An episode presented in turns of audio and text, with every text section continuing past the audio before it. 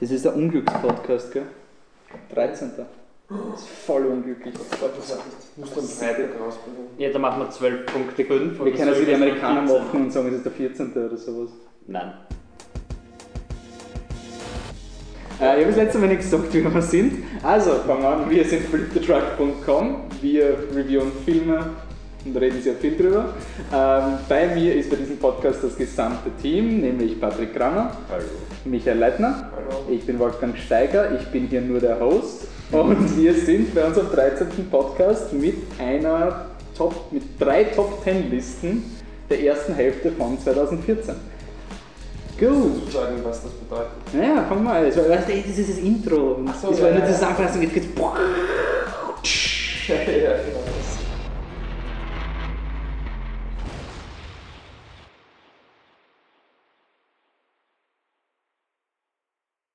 Gut, legen wir los. Ähm, was wir uns gesagt haben, es ist jetzt äh, fast schon Oktober. Ich hoffe, der Podcast kommt noch vor dem Oktober raus. Geht ja aus, oder? Ja. Ja, 22. Tage. haben wir, geht schon. Ähm, und deswegen haben wir gesagt, wir machen mal ähm, auch in Anbetracht des Mangels an jetzt wirklich so Filmen, die uns komplett einvernehmen, nutzen wir mal die relaxte Zeit. Jeder schreibt sich seine Top 10 Filme zusammen des Jahres. Ähm, und wir reden mal drüber, was uns wirklich gefallen hat, wie war die erste Hälfte von 2014. Und das sollten wir auch erwähnen, was meinen wir mit der ersten Hälfte von 2014. Ähm, da wir keine Fans sind von, ähm, ja, sozusagen Kalenderjahren. ja, wir mögen das einfach nicht, glauben wir nicht. Nein, das Problem ist eher, ähm, die großen Filme kommen in Amerika halt so raus, dass sie in der letzten Dezemberwoche noch irgendwo in vier Kinos gescreent werden, damit sie offiziell rauskommen. Dann kriegen sie für die Oscarverleihung immer ein Wide Release und das bedeutet für den deutschen Markt, dass sie irgendwann im März. März, Februar kommen oder wie Moneyball, der ist im August, äh, im Mai dann drauf gekommen. Deswegen, wir gehen, wir richten uns nach der Oscar-Nacht. Das ist ja auch das Event, was wir eigentlich dann, wo wir dann am meisten ähm, drüber reden werden. Am Ende unseres Filmjahres. Das heißt, unsere Top 10 beginnen mit März. Grob gesagt. Also nach der Auswahl, oder? Ja, also nach die Wochen, also sozusagen nach der Oscar-Nacht und sozusagen alle Filme, die schon im Oscar-Rennen waren, Ja. die irgendwann erst bei uns rauskommen, gelten als das Jahr zuvor.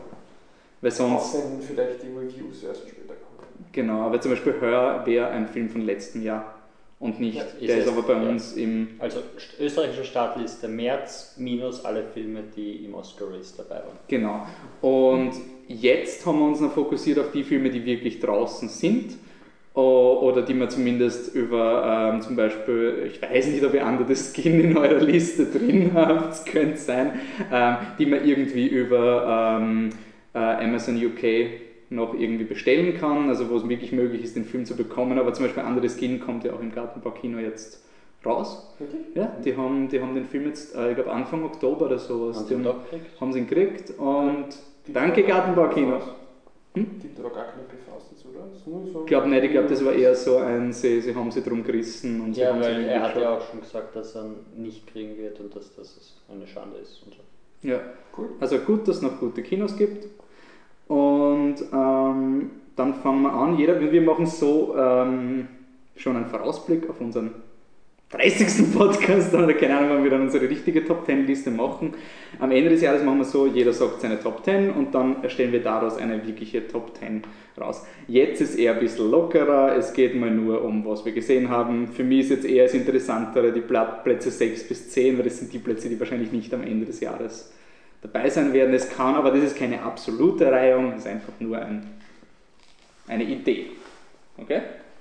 Wie Ja. wollen wir das machen? Vom 10. Platz anfangen und Nein, weiter- zuerst, zuerst die, die ehrenwerten Erwähnungen, also die Honorary Mentions würde ich machen, so die Liste von Filmen, Ja. die in Betracht gekommen wären, aber nicht Aber reinkommen meinst du nicht eher, dass wenn, wenn ihr vielleicht eine Honorable Mention habt und ein anderer hat es in der Liste drin? Ist Ja, ja, dann- ist ja egal. Dann machen wir ein kurzes Handzeichen. Immer wenn ein Film erwähnt wird, den jemand anderer hat, Ich hätte ein kurzes sowieso nicht großartig drüber geredet, sondern Okay, äh, Ich will überhaupt sagen, es redet immer der, der halt den am weitesten vorne Ja. hat. ja, und Und die wenn ich anderen mich. sage, keine Ahnung, auf Platz 10 ist Wurscht Godzilla und das wird wahrscheinlich noch kommen bei euch, Woher weißt du das? dann hebt sie halt kurz die Hand und dann rede ich nicht drüber, zum Beispiel. Ja.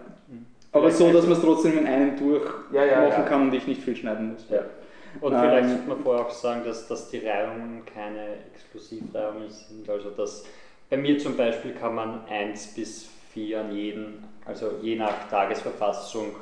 Ja, beziehungsweise letztes ja. Jahr haben wir es eigentlich ziemlich convenient gecheatet. Wir haben drei Kategorien gemacht und haben gesagt, die Gewinner in der einzelnen Kategorie und so haben irgendwie. Ja, also was, Skyfall haben wir geschafft, Ja. Dark Knight Rises und was war der andere? Der, der Kunstfilm. Was, auf was haben wir uns da geeinigt? Also ihr habt Skyfall und Dark Knight Rises schon mal getrennt. Ja. ja gut, sagen wir so, die, Der eine war der beste Batman-Film des Jahres. Na, die, eine, wo- die eine Reihe war sozusagen die besten, wirklich nur Unterhaltungsfilme. Und die, ja, ich sehe schon, Spalterisch, aber Ein bisschen. wurscht. Ja, und der Kunstfilm war, war der Kunstfilm dann auch nicht so, so wir sagen, Ich es ist glaube, ich glaub, es war bei mir Cloud Atlas und bei dir Moonrise Kingdom und auf Ja. irgendwann haben wir sich geeinigt. Ja, aber, aber ich glaube, Beast of the Southern Wild, kann das sein? kann, kann sein. Ja, wurscht. Könnt ihr nicht hören.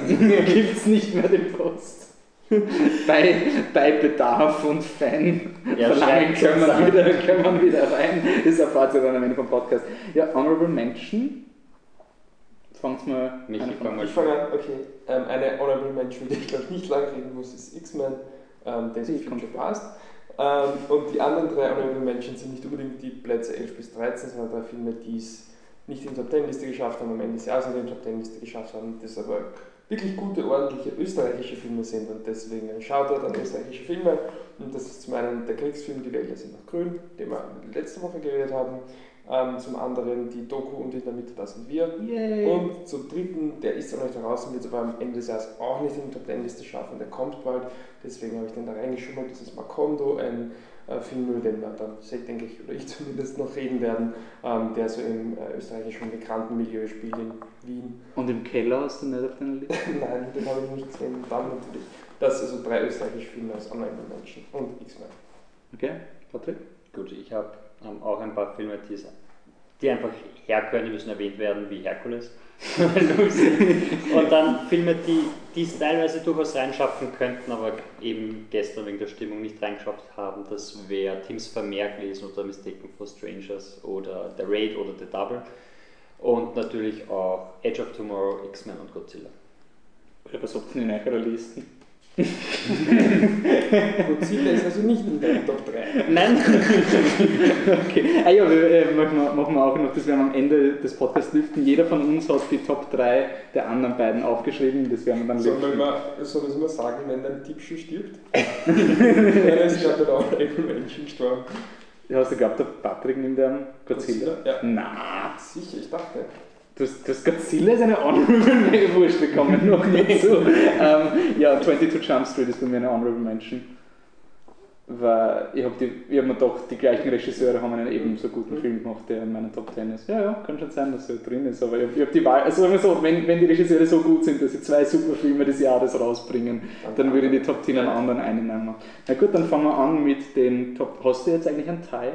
Ich habe keinen Teil, weil. Scheiße, dann, warte, dann muss ich eine Honorable Mention. Na warte, ich kann einen Teil machen. Nein, nein, nein, nein, dann mache ich eine Honorable Mention, die vielleicht aber komplett gegen die Regeln verstößt, nämlich Snowpiercer. Warum erst jetzt? Weil ich habe den erst vor kurzem gesehen und ich habe es beim Michi und beim Du hast ihn jetzt schon gesehen? ich ihn gesehen. Und ähm, der Michi und der Patrick, es hat bei euch ein bisschen gedauert, bis ihr ihn wirklich ultra gefunden habt irgendwie. Und auf jeden Ja. Fall, auf jeden Ja. Fall ist es so, Hast deswegen- wohl meinen Tweet nicht ich gelesen? würde es nicht einfach so, ja gut, dann hau ich Snowpiercer weit vorne hin und sonst. Ich bin mir ziemlich sicher, er wird in den Top 10 sein, aber es ist noch zu früh. Deswegen Honorable Mention und ihr werdet nochmal drüber reden. Dann Patrick, was ist deine Nummer 10? Under the Skin von Jonathan Glazer. Scheiße, da stirbt einer meiner Tipps. okay, gut. Nicht allzu, ich glaube, ich brauche nicht allzu viel reden. Es ist der Scarlett Johansson Sci-Fi-Film, der nicht viel Geld gemacht Äh, für die Fans, Die ich das- bin David, du verdammter Audiokontrolleur. Es, Es, regnet, regnet. gegen das Fenster. Wir können nichts dagegen tun. Ähm, ja, Kickstarter für ein Tonstudio. mit schwarzen Haaren in Schottland. Ja, kommt noch vor. Ja, kommt so vor. Passt. Ja, ich ist weiter, oder? Ich Ja. Ähm, Ich kann Du sagst halt auch, sag's mir aber wie. Über meinen Platz 10 brauche ich auch nicht lange reden, weil er noch vorkommen wird, ist ähm, Edge of Tomorrow von Doug Liman. Oh, ich habe wieder schlecht. Lange. Lyman, okay, mit Tom Cruise und Emily Blunt, ein echt cooler Science-Fiction-Film, sehr originell als Story und auch im Storytelling, tolle Schauspieler und extrem unterhaltsam, aber mehr ist er nicht, weil kommt sicher noch vor. Ja, meine, mein zehnter Film ist, den habe ich einfach nur reingegeben, weil ich weiß, der wird nicht drin sein und Snowpiercer wird drin sein, deswegen habe ich gecheatet. Weil jetzt 10 ist Lucy. ich finde den einfach so. Kommt der noch vor? Ähm, nein, wie gesagt, bei mir war er eine Honorary Mention. Okay, also Lucy ist für mich einfach, den Film muss man einfach wertschätzen für das, was er ist. Ähm, ich habe jetzt erst den, den, den Radio 5 Podcast gehört, mhm. wo sie darüber geredet haben, da ist, hat er äh, ist gesagt haben, das habe ich richtig, richtig, richtig wahr gefunden. So viele Filme schreiben sich drauf, ein purer Thrill-Ride und einfach nonstop Spaß und Action und so wenige Filme sind das, dass einfach die Tatsache, dass Lucy genau das ist, finde ich super, er hat Eier, er ist kreativ, er ist pseudo, er ist trotzdem lustig, ich finde ihn toll, aber er wird nicht in den Top 10 sein. Gut. Gut. So, wollen wir jetzt immer so rotieren? Ja, ich glaube schon, ja. so verwirrend. Oder wollen wir es durchmischen, damit Nein, sich niemand mehr auskennt? Wir machen einen, einen Zufallszahlengenerator. Okay, äh, meine neun Maps to the Stars von David Cronenberg. Okay. Gut. Braucht man auch nicht viel sagen. Der wird später noch weiter vorne vorkommen. Okay, dann mache ich einfach weiter. Mein Platz 9 ist 22 Jump Street. Und dann machen wir Und dann kommen wir zu Wolfens Platz 9. Äh, mein Platz 9 ist äh, X-Men, Days of Future Past. Ähnlich wie Lucy, der Film wird die Top 10 nicht überleben am Ende des Jahres. Ähm, was denn du drin? Ich habe ihn nicht drin, aber ich vielleicht sollte man noch dazu sagen. Hast du glaubt, der ist in den Top 3? ich wusste nicht, was der dritte ist. Ähm, die anderen zwei weiß ich. Man, man, ich ja, ja, das ist. Aber nein, beim anderen, zwei, beim anderen zwei bin ich Pseudo. Also der dritte ist Pseudo, das ist damit ich nicht der Wolfe bin. Ah, okay, verstehe. Sonst hättest du die Top 3 richtig. Okay, ähm, ja, also man muss sagen, ich habe viele Filme wie Age of Tomorrow oder X-Men ähm, nur einmal gesehen. Das heißt, wenn ich sie dann irgendwann nochmal auf DVD erwischen sollte und dann äh, sehen, dass sie dann vielleicht doch noch am Ende des Jahres reinhupfen. Ich, ich glaube, ich habe selber drei Filme auf meiner Top 10 Liste zweimal gesehen. Ich hoffe, dass man Aber ich finde, das muss man auf jeden ich finde, das sollte man schon machen, weil es gibt oft so diese, ähm, mein, mein ja. Lieblingsbeispiel ist Hugo, ich habe den in meinen Top 5 gehabt und dann habe ich ihn ein zweites Mal gesehen ja, und das ist dann einfach was anderes. Und ich finde gerade bei dem bei den Ende des Jahres kann man das auch aufbessern, ja. aber jetzt. Ja, äh, ich, warum ich X-Men immer reingenommen habe, ich finde, es ist wirklich ein absolut super Blockbuster, der eben viele Leute erreicht, ein gescheites Konzept hat, nicht dumm ist, nicht die gleichen Fehler macht, die die anderen Superheldenfilme derzeit machen, sondern einfach wirklich intelligent ist. Solide Unterhaltung ist er wirklich schon. Ich, ich hätte ihn eigentlich gern höher positioniert, weil er wirklich viel schafft. Aber ich muss sagen, das Jahr war derzeit so verdammt gut, dass ich einfach jetzt. Es ist ein gutes Zeichen, wenn bei mir, wo ich mich sehr auf Comicfilme fokussieren, so was X-Men nur auf Platz 9 ist. Das ist ja. einfach schon ein gutes Zeichen. Bei mir war er um, wirklich an der Grenze zu Platz 10 und ich habe ich glaube, das Problem bei X-Men ist, dass er halt nicht diesen, diesen Wow-Effekt hat. Er macht wirklich nichts falsch, aber es ist nicht, nichts darum, weswegen du jetzt am Ende des Jahres sagst, er muss jetzt gar Nein, für mich ist er eher so ein, ähm, er wird so dieser, der, äh, für mich ist er, das ist vielleicht blöd gesagt, aber es ist der Film, den sie eigentlich alle, Match of the Mark wir auch drüber reden, aber alle Blockbuster sollten sich nach den ja, Filmen orientieren. Genau. Und das deswegen habe ich Lucy noch erwähnen wollen. Aber ja. Gut, Platz 8, Patrick? 8, uh, No Turning Back auf Deutsch oder Lock ähm, von Steve McKnight. Äh, Knight, sorry, Stephen Knight. Und das war's dann? Nein, das war's, weil er wird noch weiter vorne vorkommen. Ja, ähm, okay, dann können wir... Tom Hardy in einem Auto. Ja, können wir dann reden drüber am vordersten Vortrag. Ähm, und genauso schnell kann ich jetzt auch weitermachen. Mein Platz 8 ist Planet der Affen, Revolution oder Dawn of the Planet of the Apes. Könnte sein, dass der noch vorkommt, ja. Von Matt Reeves und Andy Serkis in der Hauptrolle. Technisch ein super Film, aber wie gesagt, wir reden noch drüber, wenn er dann, ich schätze mal, der Wolf vorkommt. ja, okay, dann sagen wir Platz 8. Das ist bei mir, eben, wie gesagt, die mir sind wichtig Platz 6 bis 10, weil bei jedem, den ich von den Filmen sehe, ich denke mal, die sind eigentlich echt gut, aber sie werden es nicht schaffen. The Raid 2, einfach spitze, super gemacht, geniale Actionsequenzen, wunderschöne Kamera, gute Schauspieler, interessante Charaktere. Man könnte sagen, vielleicht ist es ein bisschen zu lang, aber das war mir eigentlich relativ wurscht. Ich finde ihn einfach spitze. Also mir hat er wirklich taugt. Und Ja, er ist auch wirklich gut und äh, der Grund, warum er bei mir nicht drinnen war, ist, dass ich am Anfang dann nicht dran gedacht habe.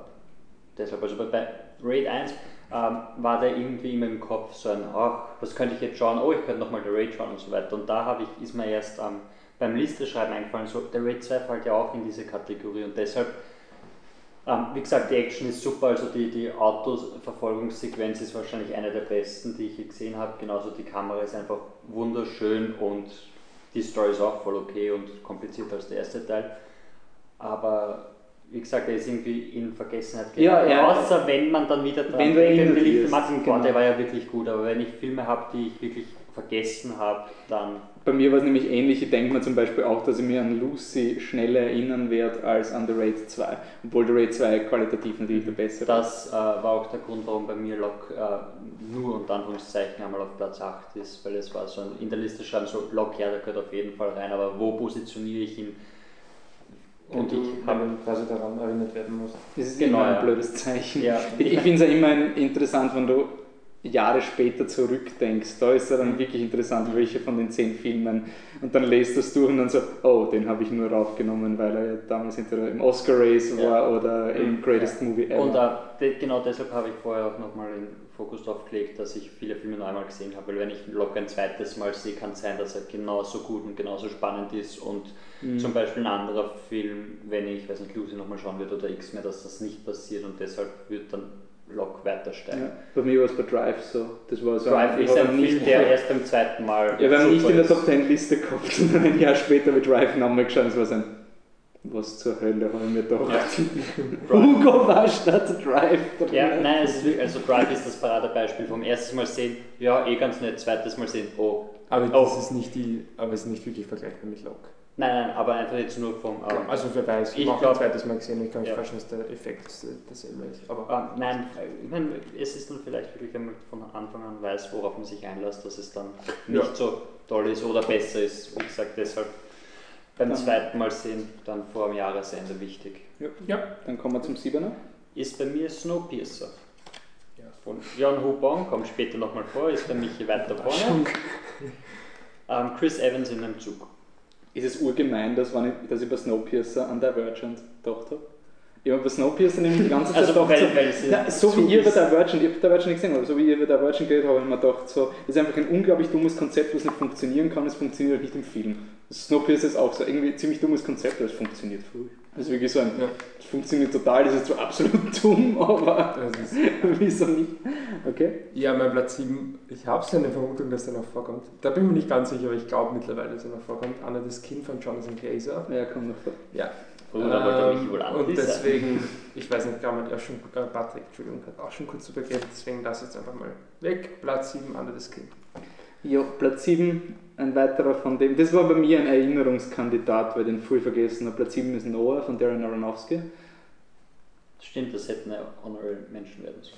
Ich finde ihn, find wirklich cool, extrem kreativ. Er schlagt in die gleiche Bresche wie The Raid 2 im Sinne von, ich habe mich nicht daran erinnert, aber er hat einige Dinge, er ist extrem gewagt, er hat eine interessante Welt und ist einer dieser Filme, was mir dann doch, also was mir extrem getaugt hat, ist, dass es zeigt, dass man selbst wenn man etwas wie die Arche Noah verfilmt, etwas ganz anders machen kann, etwas, das so anders ist, dass sich die Leute darüber aufregen, dass es nicht true to the source ist. Und solange Und es zwar alle aufregen. Die Christen regen sich auf, es ist nicht christlich genug und die Atheisten regen sich auf, es Es ist ist noch zu christlich. Also solange es solche Filme mache wie den Aronofsky gibt, der was, es war für mich wirklich so eine Bestätigung von Aronofsky. Selbst wenn er einen fetten Studiofilm macht, dann findet er etwas extrem Interessantes drin und traut sich einfach mehr, als sich andere Leute trauen. Er hat eigentlich relativ meh Kritiken gekriegt. Meine, so ein, Ja. auf Rotten Tomatoes so ein, er ist zwar eh noch bei 70%, aber äh, es ist schon irgendwie enttäuschend. Aber ich finde Und auch die, ich glaube, die Zuschauerrezensionen waren so furchtbar, ich glaube, Ja. der ist ziemlich furchtbar. Okay, Aber- gut, aber da- das, ich meine, Zuschauerrezensionen,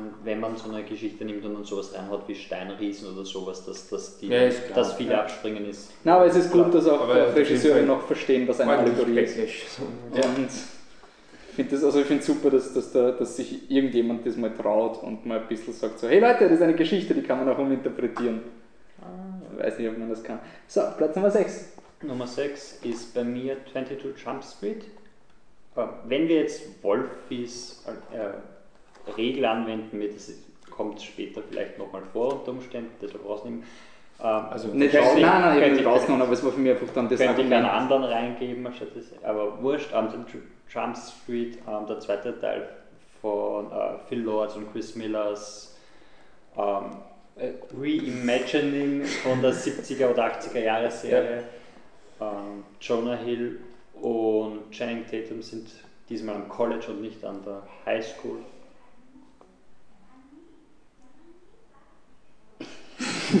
Wir sind hier Wir live. sind Das live.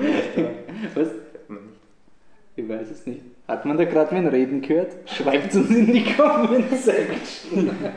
Auf jeden Fall den Film unglaublich lustig. Ähm, nachdem er vorbei war, wollte ich ihn eigentlich gleich noch einmal sehen, Mhm. wie es mir beim ersten Teil nicht so gegangen ist. Dann habe ich es beim zweiten Mal gesehen. Ich finde ihn auch besser als 21 Jump Street und hat einfach einen unglaublichen Charme und Witz. Hat einen Mörderlacher in der Mitte, den ihr mir Gott sei Dank nicht gespoilert habt. Ja, also das Boah, ist. ich Das bin ist weggebrochen. ich auch. Also ich bin, und vor allem, vor allem, Ja. ich bin zweimal weggebrochen, sogar wie ich gewusst habe, was er kommt. Also Ja, ich da, auch. dann, dann sitzt du einfach noch da so. mit der, mit der Vorfreude Endlich, endlich, und, und endlich, gleich endlich. passiert es. Ich glaube aber auch, es ist 22 Jump Street ist der Film, der am, am sichersten von den ganzen Filmen, äh, vielleicht von einem Film, den ich auf meiner Liste habe, abgesehen, der von den gleichen Regisseuren ist, aber den kann man so vielen Leuten empfehlen. Ja. Es ist wirklich so ein, hey, was ist in letzter Zeit rausgekommen, will man einfach mal was anschauen.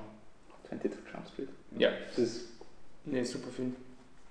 Voll. Michi, was ist dein wo war der bei dir, Michi? War der Ja. Punkt Ah, auf Platz 9. Okay. Aber super Film.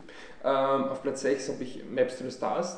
Gesehen. ja, ähm, von David Cronenberg auf einem Buch mehr oder weniger von Bruce Wagner mit Mira Sikowska, Julianne Moore, die überragend ist, und dann noch anderen äh, Schauspielern, die jetzt nicht so wichtig sind. Ähm, ja, warum ist der Film drinnen? Weil er ein, also das ist wirklich ein Film, den schaue ich definitiv noch einmal, bevor die Endliste rauskommt, weil es kann genauso gut sein, dass er nach oben geht es kann sein, dass er aus der Liste rausfliegt, weil du sagst, okay, alles was der Film hat, ist eigentlich der Überraschungseffekt. Weil ähm, das ist ja bei dem Film nicht so, fängt an als Hollywood-Satire und entwickelt sich in eine total andere Richtung, so dass ich eigentlich gar nicht zu viel darüber spoilern will. Ähm, und ob dann wirklich so viel dahinter ist oder ob vielleicht sogar mehr dahinter ist, wenn man es weiß, ich weiß es nicht. Wir werden sehen, ich schaue definitiv noch einmal, aber im Moment ähm, bei mir auf Platz 6. Ja, also der kann wirklich in beide Richtungen gehen. Es Der kann auch kann sein, dass also, da wir ja in unserer Review äh, dann auch nicht so von dieser Hollywood-Satire, wie das nicht wirklich so als Satire empfunden haben, dass beim zweiten Schauen vielleicht diese Teile einfach nur noch langweilig werden Ja, oder das schlecht sind. Ist alles eine Möglichkeit, aber Oder du erkennst dann irgendeine stimmt, oder er hat wirklich Ich unglaublich viel reinpackt, aber Ich traue es auf jeden Fall dem Film zu, dass er beim zweiten Mal noch besser wird. Es kann aber wirklich sein, dass es dann beim zweiten Mal, yeah. auf jeden Fall ähm, War für, für das letzte Drittel hat er es auf jeden Fall mal verdient, dass er Äh, erwähnt wird und dass er in der Liste ist. beziehungsweise ähm, für Leute, die ihn noch nicht gesehen haben, definitiv eine Empfehlung. Für Leute, die ihn schon gesehen haben, weiß ich noch nicht. Aber für Leute, die ihn noch nicht gesehen haben, definitiv eine Empfehlung. Ohne zu viel zu wissen. Äh, Platz 6 ist bei mir neben 22 Jump Street. Das ist der dritte Film, den, man eigentlich, den ich schaue, dass so viele Leute wie möglich schauen und er eigentlich nur aus reinster Sympathie so weit oben ist, ist Edge of Tomorrow. Ich finde, es ist ein saugut geschriebener Film, es ist einer der lustigsten Blockbuster. Er ist originell, ohne dass man glaubt, dass er originell ist. Er hat die furchtbarsten Poster und das mieseste Marketing. Er hat da das wirklich das mieseste Marketing. Der Film Also wird nämlich noch umbenannt für die DVD und heißt jetzt Kill, Die, Repeat.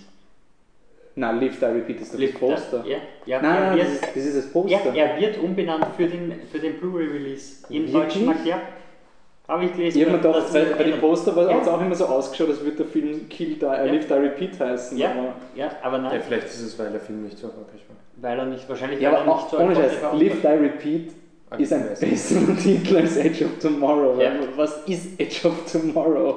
Es ist kurz bevor der Tag aus ist. Äh, Stimmt nicht, er kann auch mehrere Tage gehen, bevor Ja. Wurscht. Ähm, ja, ich, und ich glaube, das ist einer dieser Filme, ich bin mir mittlerweile, ich hab, in irgendeinem der ersten Podcasts habe ich gesagt, ich bin mir sicher, dass der nicht in der Endliste sein wird. Mittlerweile lerne ich mich nicht mehr so weit aus, weil es ist einer dieser Filme, wo ich mir denke, der wird auf jeden Fall ziemlich lang die Zeit überdauern. Er könnte so einer dieser Starship Troopers Endlosfilme sein. Und das, auf, auf solche Filme stehe ich mich total, weil ich Filme gerne oft schaue und genau deswegen ist das weit- vorstellt, dass der Film so bisschen einen kleinen Fernsehkult bekommen. Also Kult, also so ein Film, der Ja, läuft im Fernsehen. später, ja. Man schaut ihn und dann kommt er voll gut an, dass sich der irgendwie lang so hält, weil das ist ein Film, den offensichtlich wenige im Kino oder ja, Ich, mir wenige ähm, im Kino sehen wollten, weil er einfach so schlecht vermarktet wurde. Im Fernsehen läuft halt ganz einfach. Also von Ja. daher. Nein, mir sich auch gleich gesagt, hält. was dann erst nachher gesehen haben und gemeint haben, hey, der ist eigentlich echt gut und wieso habe ich den nicht gesehen? Aber ja, warum? Weil er so schlecht vermarktet Genau, ich werde ah, wieso, wieso hat man den Film nicht als verrückt originellen Film vermarkten können? Der Ja, weil Millionen man, weil man, ja, wahrscheinlich vielleicht dasselbe wie Oblivion, dass man einfach auf dieser Tom Cruise-Schiene war und man halt nicht damit gerechnet hat, dass es in Regionen einfach. wie ich das Poster gesehen habe, wie dem Es Kino war, ich mir ja. sicher nicht. Ja, das der war Trailer- wirklich so ein. Der Trailer war furchtbar. Ja, Ja. der Trailer war auch nicht besonders und dann halt, ja, schauen wir, das war halt ein, schauen wir uns halt einmal an, dann waren wir halt. wäre wirklich, wahrscheinlich, also es war durch eine PV und ich wäre dann wahrscheinlich ins Kino wäre ich wahrscheinlich auch nicht gegangen. Okay, ähm, Platz der 5. Platz 5 bei mir, Planet der Affen, Revolution. Könnte sein, dass der noch vorkommt. Könnte sein, ja. Bei mich ist er schon vorkommen. Ja, ich, Bei mir ist er 5, beim Wolfi, wer weiß. also bin ich jetzt schon dran. ähm, ich könnte noch drüber reden, aber. Das können wir nachher machen. Ähm, ja, da geht es bei mir genauso schnell, weil mein Platz 5, ich bin ein bisschen überrascht, dass es weit hinten ist, das kann natürlich auch genauso gut weiter vorne sein. Äh, mein Platz 5 ist der Lego Movie mit, von Phil Lord und Christopher Miller, mein zweiter Film von den beiden in dieser Liste. Und Super. Dann habe ich einen von seinen Top 3. er, war, er war sehr lange in meinen Top 3, immer eigentlich im Duell mit zwei Filmen und ich, ich sage am Ende des Jahres, er wird wahrscheinlich vor dem Film sein, der auf Platz 4 ist, aber ich wollte den Film auf Platz 4 tun, weil auch ich denke, desto weiter vorne ein Film ist, desto eher schaut man sich an und das ist auch so ein Film, der könnte ein bisschen in Vergessenheit geraten. Okay. Wie auch immer, Platz 5 Lego Movie. Deshalb, ja, bei, bei mir ist zum Beispiel 1 bis 4 sind wirklich Filme, die man wirklich brutal durchmischen kann. Es 4 Ja, kann genauso gut auf 1 Auch sein. 2 bis 4, würde ich sagen. Ja, das sind einfach. Ähm, ja, Platz 5 ist bei mir anderes gehen. Ähm, haben wir jetzt eh alle schon. Also Ja, Ja, ja, du kannst darüber reden. Ich finde extra, ich habe ihn am Anfang gar nicht so beeindruckend gefunden. Es war wirklich so, wir haben geschaut, wir haben ihn gut gefunden und er war ja interessant, aber was ich so cool gefunden habe an diesem Film, ich habe das schon lange nicht mehr gehabt, dass ich ähm, mit jemandem diskutiert habe, der eine komplett andere Interpretation des Filmes gehabt hat. Und beide sitzen und sagen, Entschuldigung, das kann nur so sein. Also man weiß nicht, also nur vom Film, damit man noch ein bisschen Also du hast ihn schon wiederholt. zweimal gesehen. Äh, nein, zweites Mal haben wir nicht gesehen. Ich habe mir nur halt einfach durch, durchlesen und was ich noch so gehört habe. Äh, ich muss aber auf jeden Fall zweites Mal schauen, nur damit ich check, worum es geht. Ja. Nur damit man, weil es einer, der, einer der unbekannteren Filme ist und weil er euch auch rauskommt, vielleicht nicht alle alle Podcasts gehört haben. Ähm, es ist ein Film, wo die Scarlett Johansson so, man weiß nicht, was sie ist. Sie geht auf jeden Fall mal herum, redet, äh, fährt in einem Auto teilweise, redet Männer an und dann nimmt sie diese Männer in so einen dunklen schwarzen Raum mit, wo die Männer in einer schwarzen Flüssigkeit ertrinken. Das kann man mal nur so grob von davon. ver- Versinken und dann anscheinend irgendwie weiterverarbeitet Ja. werden zu irgendwas. Und man weiß nicht, was es ist. Ist es ein Roboter, ein Alien, Zeitreisende, sonst irgendwas. Ist vielleicht Ähm, nicht so wirklich genau aufgelöst. E- Eben, Also es, wird, es ist eigentlich ein sehr, sehr vager Film, der, der aber nicht, ähm, wie nennt man pretentious auf Deutsch, eingebildet. Es ist nicht so, so, so in-your-face-Kunst. Es ist nicht so, er ist unterhaltsam. Und Ja, Also es, Borderline. Also, wenn man- nicht unterhaltsam im Sinne von, oh, jetzt schaue ich mir einen lockeren Film an, aber er hält deine Aufmerksamkeit. Ja, du, das du rollst nicht die Augen, weil das so Ja. anstrengend ist. Das, das stimmt, das ist kein Pure Ich meine, es hilft auch, wenn man, wenn man den nicht alleine sieht. Also ich habe ihn alleine angeschaut, da war es dann schon ein bisschen zacher, weil, man denkt sich so, weil er einfach so ruhig ist und es ist so leise und oft hast du einfach nur, sie geht oder sie fährt mit dem Auto, du hast keine Gespräche und sowas und dann, dann ist halt nett, wenn ein, also ich habe es nicht zusammen gesehen und ich glaube, ihr habt es während dem Film auch miteinander darüber diskutiert. ja, wir haben und so weiter. während dem. Film schon Thesen in den Raum gestellt, Ja. was es sein Und könnte. ähm, das Ja. ist sicher ein besseres Erlebnis für den Film, als wenn man es in sich einfach alleine in absoluter Stille anschaut. ja, möglich. Ähm, deshalb ist er bei mir auch, auch weiter hinten. Ich- auch weil, weil ich habe einen anderen Film weiter vorne, der auch, auch so zum Interpretieren ist und dementsprechend. Ja, Welcher wird das wohl sein? also ist Da es eh ja den ich glaube? Oder ist es eh der, den ich vermute bei beiden, oder was? Nein, ich glaube, also, Ah, also bei mir liegt es richtig, aber eher meinem Film. Okay. Ja, Der ist dann nicht so. so.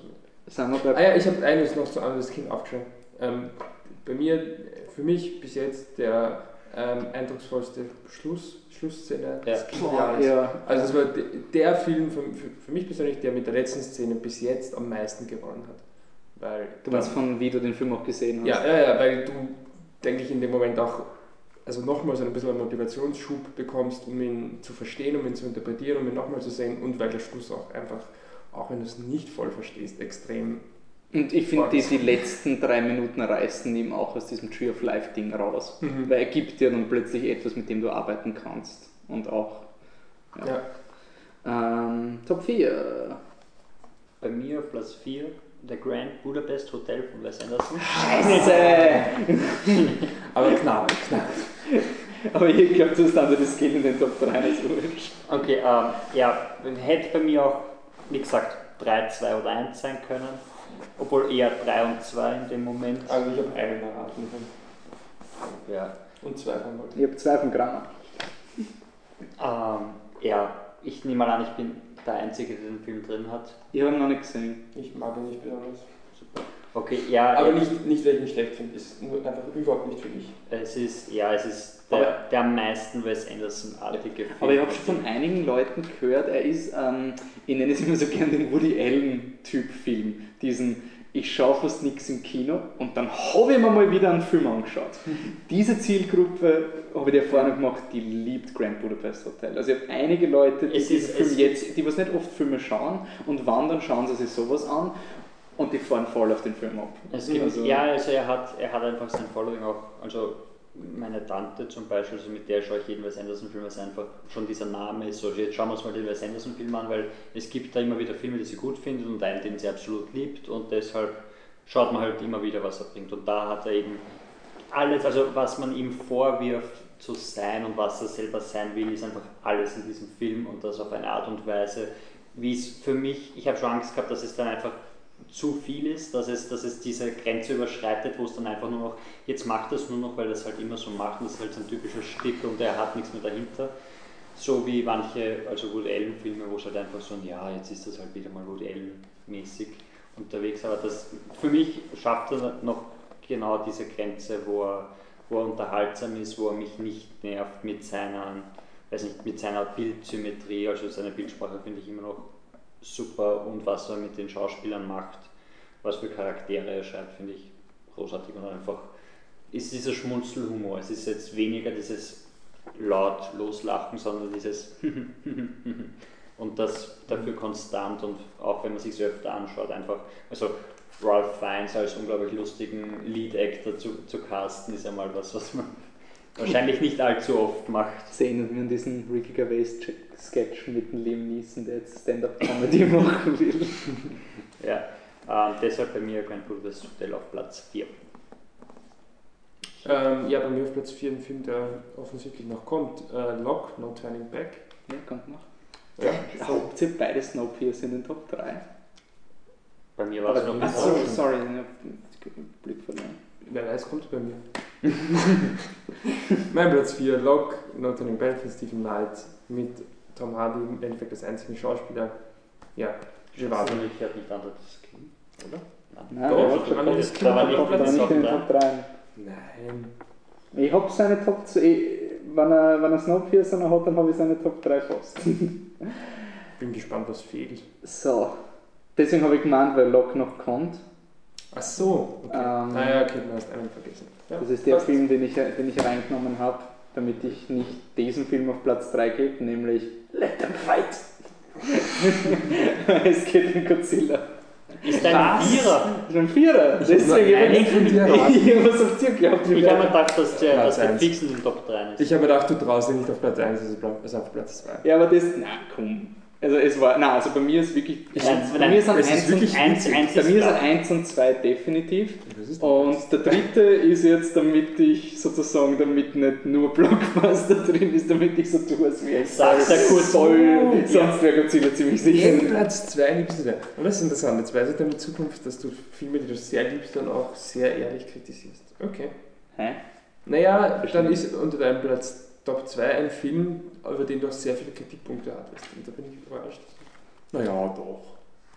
Und reden wir drüber, wenn es Reden wir drüber, wenn es kommt, aber ich glaube, du glaubst, dir, ich glaub, du, du redest von einem. Wurscht, wow, es ist Ich rede von ein einem anderen Film. Jetzt, Ja. jetzt, jetzt. Ah, wurscht, wir sind noch immer So. bei Godzilla. Gutes Ähm, Radio, Jungs. Wir sind die Besten. Hey, schau, Entschuldigung, wir sind jetzt bei 35 Minuten Aufnahme. Das wird der kürzeste Podcast ever. Da können wir noch eine. Verzweifelt, ich war so schlecht mit dieser Ratenliste. Ähm, auf jeden Fall, äh, Godzilla, warum? Ich, ich muss wirklich. Michi geht Weinen. weinen. Hin, gehst du zu deiner Freundin? Uh. Mag dieser Podcast noch sehr länger werden? Warten wir noch kurz. Kannst Ähm, du weitermachen, das habe ich nicht bei Godzilla. nein, nein, du kommst bei Godzilla wieder her. Das machst du nicht. Ähm, Ja. Ähm, Wolfi, deine Nummer 4. so, meine Nummer 4 nochmal. Fangen wir nochmal an. Achso, Ja, wir sind eh bei Godzilla. Ähm, und ich meine, effektiv, es ist, es ist eh klar, dass das jetzt kein wirkliches Qualitätsurteil ist. Es ist ein rein persönliches Urteil. Ich liebe Godzilla. Ich habe auf diesen Film gewartet. Ähm, er, man muss sagen, Warner Brothers hat es irgendwie perfektioniert, dass sie ähm, mit den Trailern einen Film verkaufen, den jeder sehen will. Das haben sie bei Man of Steel genauso gemacht. Da waren die Trailer ja ein Wahnsinn. Da war wirklich ein Hype nur wegen dem Trailer, weil der so gut geschnitten war. Über den Film selber kann man dann diskutieren. Und Godzilla war ähnlich. Der hat wirklich so ein existenzielles Ultradrama versprochen und das war es dann nicht ganz. Für mich ist Godzilla ein faszinierend unperfekter Film. Er hat so viele Ecken und Kanten und es funktioniert einiges nicht. Es ist auch nicht der Film, wo ich sage, wenn man es jetzt vergleicht mit Edge of Tomorrow oder The Raid oder, oder sonst irgendwas, es ist kein schau ihn dir unbedingt an, sondern eine gewisse Gruppe kann's, muss sich den unbedingt anschauen, aber ich verstehe total, warum irgendjemand diesen Film scheiße findet, aber ich finde einfach die, die Art, wie der Gareth Edwards die Geschichte erzählt, wie die Monster inszeniert, wie das Spektakel gemacht wird, und wie es gleichzeitig schafft, 28 Godzilla-Filme irgendwie da auch noch nicht so wie die 98er Roland Emmerich-Versuch mit wir, wir machen es cool und neu und es hat nichts mit Godzilla zu tun, sondern einfach es total wertschätzen, was da gibt, gleichzeitig ein eigenes Ding zu machen und eine komplett neue Welt zu erschaffen. Ich, ich finde es unglaublich cool, aber ich verstehe, warum ihr ihn nicht so hoch habt. Also das Ja, weil ich habe ihn. Das Ein Grund, warum ich ihn nicht so hoch habe, ist einfach, weil ich ihn ein zweites Mal gesehen habe und er sich dann relativ zieht. Wenn du ihn ein zweites Mal schaust, also beim ersten Mal ist, ist der Build-up äh, super, beim zweiten Mal, wenn man wirklich darauf wartet und weiß, was da jetzt alles kommt, ist Mhm. es dann einfach nicht mehr so. Ich habe beim zweiten Mal auch wieder im Kino und das sitzt dann schon und denkst, du, pff, schon langsam könnte es dann mal passieren. Ja, bei mir war es umgekehrt, ich habe mich voll gefreut beim zweiten Mal, weil ich schon gewusst habe, wie lange ich warten muss. Es war so Ja, beim, ersten Mal, beim ersten Mal auch so, weil du denkst, so, es könnte passieren, jederzeit könnte er kommen, okay, sie heben sich noch auf, was passiert dann und dann, wenn er auftaucht, ist wirklich dieses, endlich ist er da. Aber wenn du weißt, wie lange du wartest, ist es eben dieses, Aber für mich ist es auch eher so ein Film, also für mich ist es eindeutig ein Gareth Edwards Film und ein, oh mein Gott, was hat der Gareth Edwards noch für ein Potenzial, so in die Richtung. her. Ich finde, er ist ein absolut, es ist nicht so wie der, zum Beispiel beim Neil Blomkamp, der was District 9 gemacht hat, war es ja dann plötzlich der Hype vorbei nach Elysium und das hätte jetzt bei Godzilla auch sein können, dass jetzt der Gareth Edwards war der One-Trick-Point, aber weiß nicht, wie du dich fühlst, aber ich finde, Godzilla ist ein Film, wo man sagen kann, es ist, er ist nicht, er zeigt, dass er was kann und er kann mehr Mhm. und man, ich will zumindest mehr sehen. Ja, nein, ich habe es ja schon, glaube ich, außerhalb vom Podcast schon ein, zwei Mal erwähnt, dass es ein Film ist, den ich auch im absolut falschen Moment und den falschen Hals bekommen habe. Ich werde eine Chance Aber geben. interessanterweise, du hast ja an dem Tag und in der Mitte da sind wir gesehen und du warst ziemlich geschlaucht und trotzdem ist es eine Honorable Mention und in der Mitte da sind wir, da ist Ja, auch ja. besser geworden. Aber, aber naja, wobei Ja, das war ja auch so ein Österreich- bisschen der Österreich-Touch, aber ähm, ich glaube, es ist halt trotzdem so, das war dann schon der zweite Film an dem Tag, der mich jetzt nicht von der Prämisse nicht so brennend interessiert hat. Ja. Und der Mitte der Sevilla war halt wenigstens erster, erster.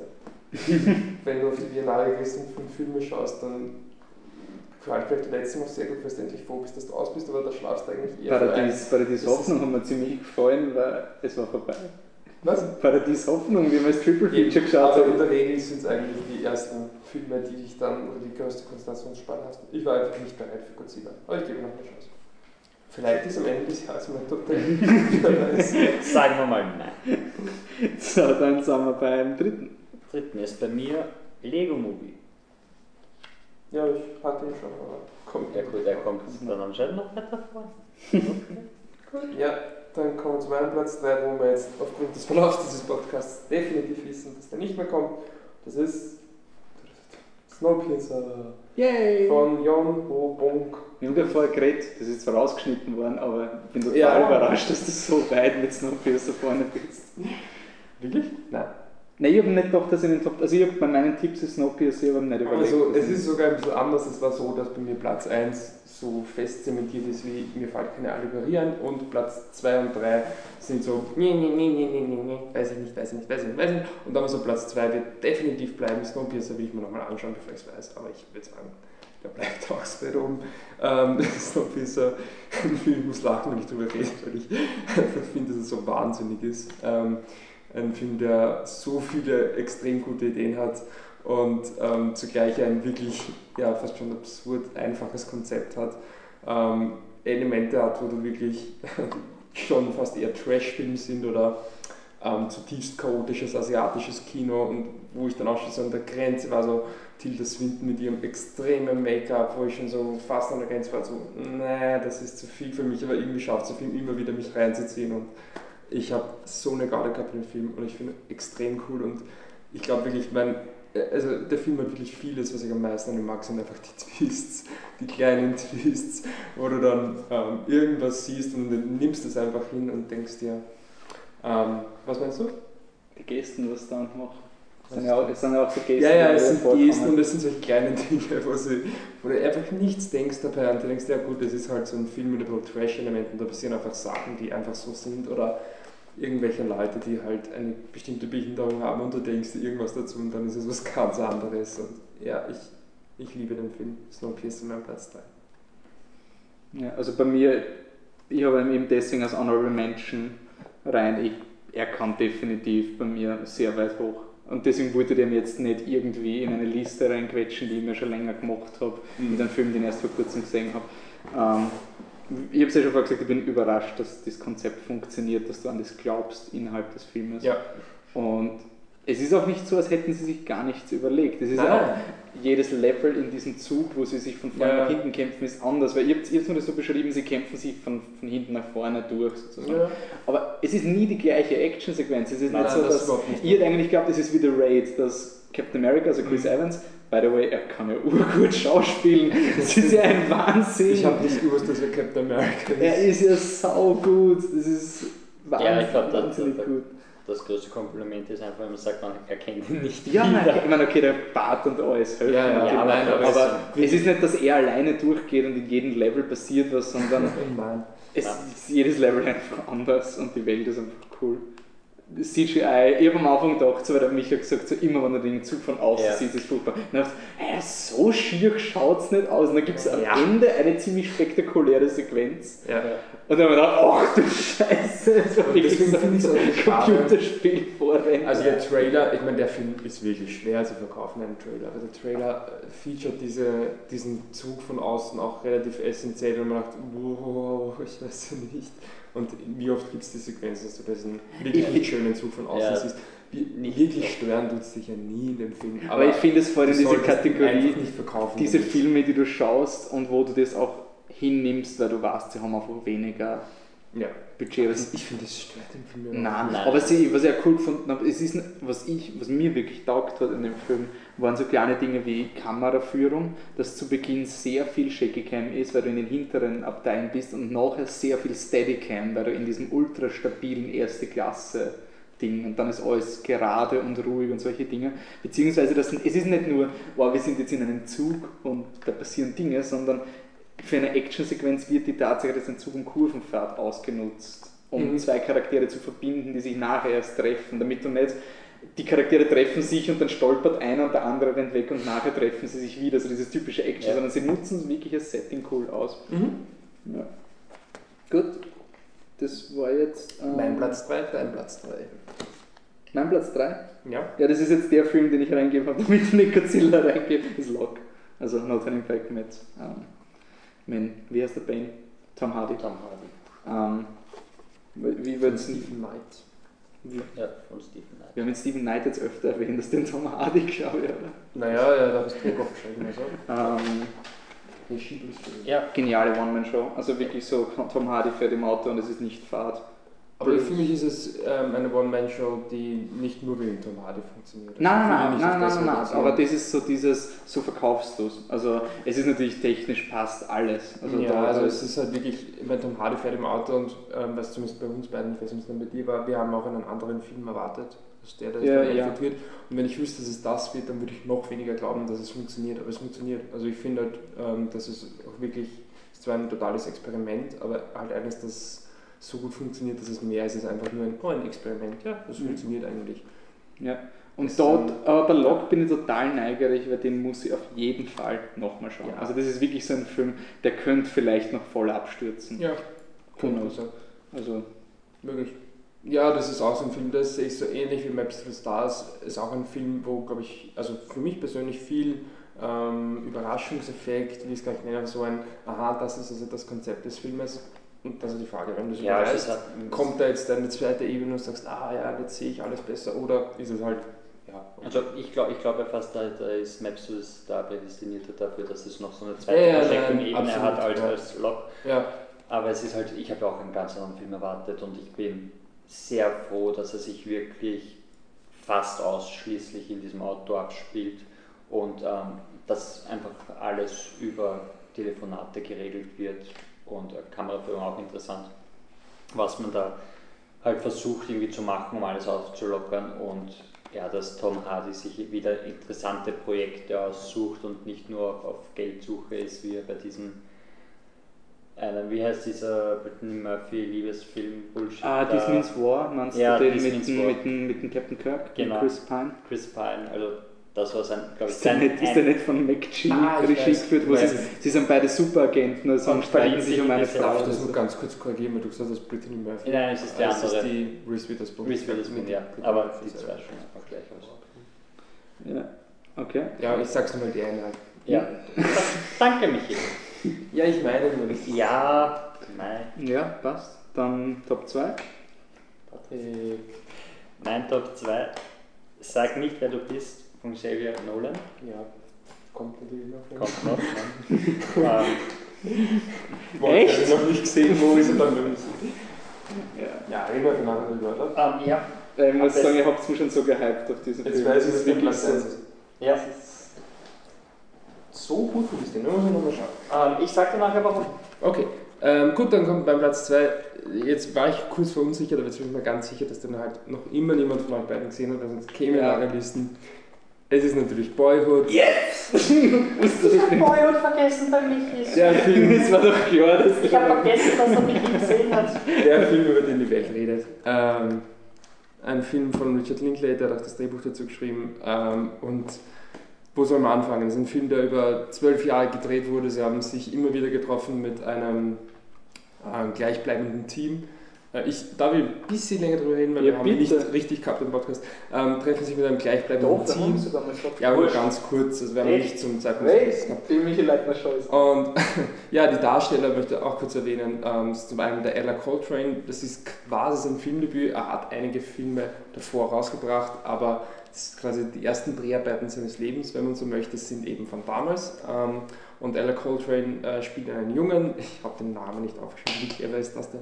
Ähm, spielt einen Jungen und ähm, es geht eben um seine Boyhood, um sein Erwachsenwerden.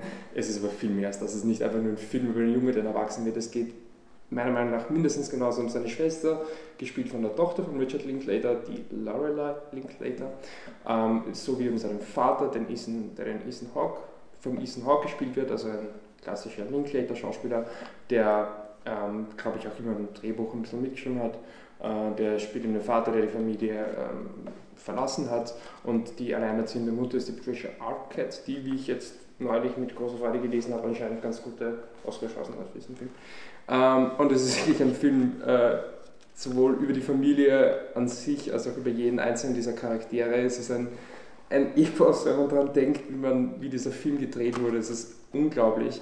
Und ich habe es damals auch gesagt, ähm, man merkt es nicht und ähm, trotzdem ist es aber wichtig, weil damals habe ich gemeint, man merkt es nicht und das ist irgendwie gut, aber auch schlecht, weil Das ist, das ist nicht. sowohl der Verkaufsgrund als auch das, was man kritisieren kann. Ja, genau, weil ich halt gemeint habe, ähm, wenn man es nicht merkt, für was ist es dann eigentlich gut und ja, also es ist sicher ein Film, so mit dem Gefühl bin ich aus dem Saal rausgegangen und ich glaube jeden Tag seither, wenn ich immer nicht dran denke, wächst er so ein bisschen. Also er ist Gott sei Dank so gedreht worden, wie er gedreht wurde.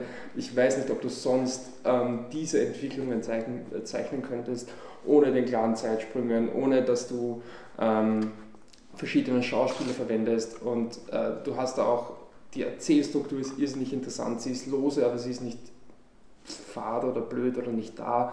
Es gibt nicht diesen großen Kaboom-End irgendwas, auf das es hinausläuft und trotzdem hat es eine Message. Es ist, oh, es ist absolut ist großartig. Ist eigentlich mittlerweile schon ein 5 von 5?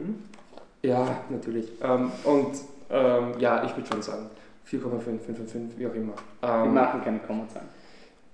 5 von 5. Ähm, dann runden wir auf. Ähm, ich habe da nur hingeschrieben, wow, tolle Charaktere, ehrlicher Film habe ich mir aufgeschrieben. Und was ich auch extrem gut mag, ähm, es gibt einige Szenen in diesem Film, Momente, Geschichten, die man kennt aus anderen Filmen, was weiß ich, der Vater, der, also der Adoptivvater, der, der die Kinder schlägt, der Alkoholiker, die Frau, die sich dem hingibt, die Kinder, die drunter leiden. Es sind solche ähm, einzelnen Elemente, die kennt man aus anderen Filmen und ich will jetzt nicht sagen, oh, der Film macht jetzt alles anders. Man macht er natürlich in der Art, wie er gedreht wurde, aber in den einzelnen Szenen ähm, eigentlich nicht, aber es ist immer so ein bisschen anders und dieses bisschen reicht aber, dass es extrem echt ausschaut, dass es ehrlich ist, dass er keine leichten Auswege sucht, dass harte Dinge nicht so hart sind, dass sie dir mit der Faust reingebannt werden, jetzt weinen und sehr traurig und was weiß ich, dass er halt einfach trotzdem traurig ist und ehrlich und wehtut und einfach auch Dinge so hinstellt, wie sie halt sind und nicht versucht, sie besser zu machen, aber gleichzeitig nicht jetzt